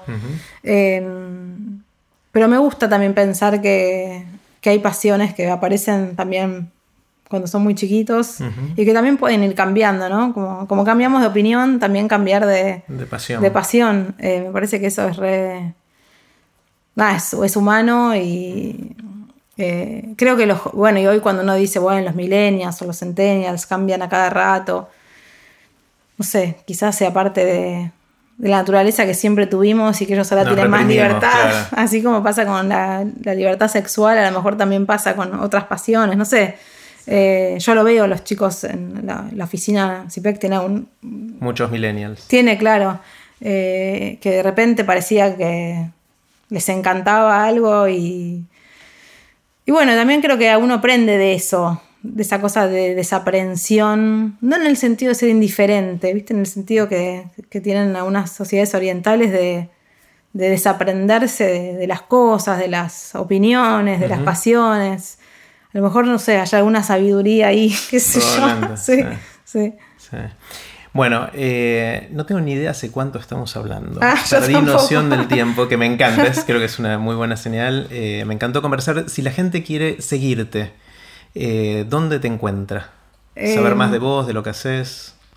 Tengo una cuenta de Twitter, pero me doy cuenta que la uso, no, es que la uso poco, pero la uso para, para y, es Julia Pomares, arroba, arroba Julia Pomares pero la verdad que es más para difundir información que para dialogar, eh, sobre todo porque me, cuesta la cosa tan agresiva que tiene. Que hay en Twitter especialmente. Que hay en Twitter, sí, sí, me, sí siento que termina siendo algo que, que no termina. Salgo peor, como creo que lo dijo el otro día alguien en una de las charlas de TED Forum. Salís peor de lo que entraste. Entonces, si siempre esa es la ecuación, ¿Para qué estar ahí? ¿Para qué estar ahí? Pero bueno, un poco por el trabajo y por el rol de CIPEC y porque también lo uso para difundir los estudios de CIPEC. Eh, la uso bastante para eso. Eh, y si no, bueno, cayó 25, son las oficinas de CIPEC. La verdad que se acerca mucha gente. Hay mucha, eh, hoy hay 100 personas en CIPEC. Que trabajan full time. Que trabajan full time en distintas áreas. No hay historiadores, pero hay arquitectos, hay economistas, hay sociólogos, hay muchos politólogos. Eh, creo que ojalá haya artistas. Algún ¿Tenés científicos de datos trabajando en CIPEC o no? Hay algunos que no trabajan full time y yo creo que eso es lo que. Ahí, también debería ir. Así como el Big Data tiene que ir al Estado, también tiene que estar en organizaciones como CIPEC los asociamos por proyectos, también por una cuestión de recursos, pero creo que cada vez, ojalá tuviera una, unidad de Big Data en, en CIPEC o, con otras organizaciones. Eh, así que ahí, bueno, estoy y... Eh, siento que en este rato que charlamos eh, me hice como una, no diría una maestría porque sería demasiado, pero un curso acelerado sobre ciencia política y cosas de las cuales yo no tengo ni idea, así que me vino espectacular y por eso te, agradezco mucho. No, gracias a vos. Muchísimas gracias. gracias.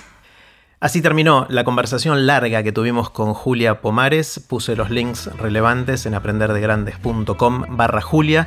Espero que la hayan disfrutado tanto como yo.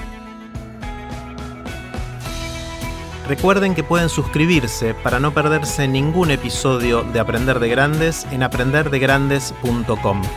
Los espero en el próximo episodio de Aprender de Grandes, cuando les cuente lo que aprendo en mis intentos por seguir aprendiendo durante toda la vida y en las conversaciones que tengo con gente que admiro. Chau.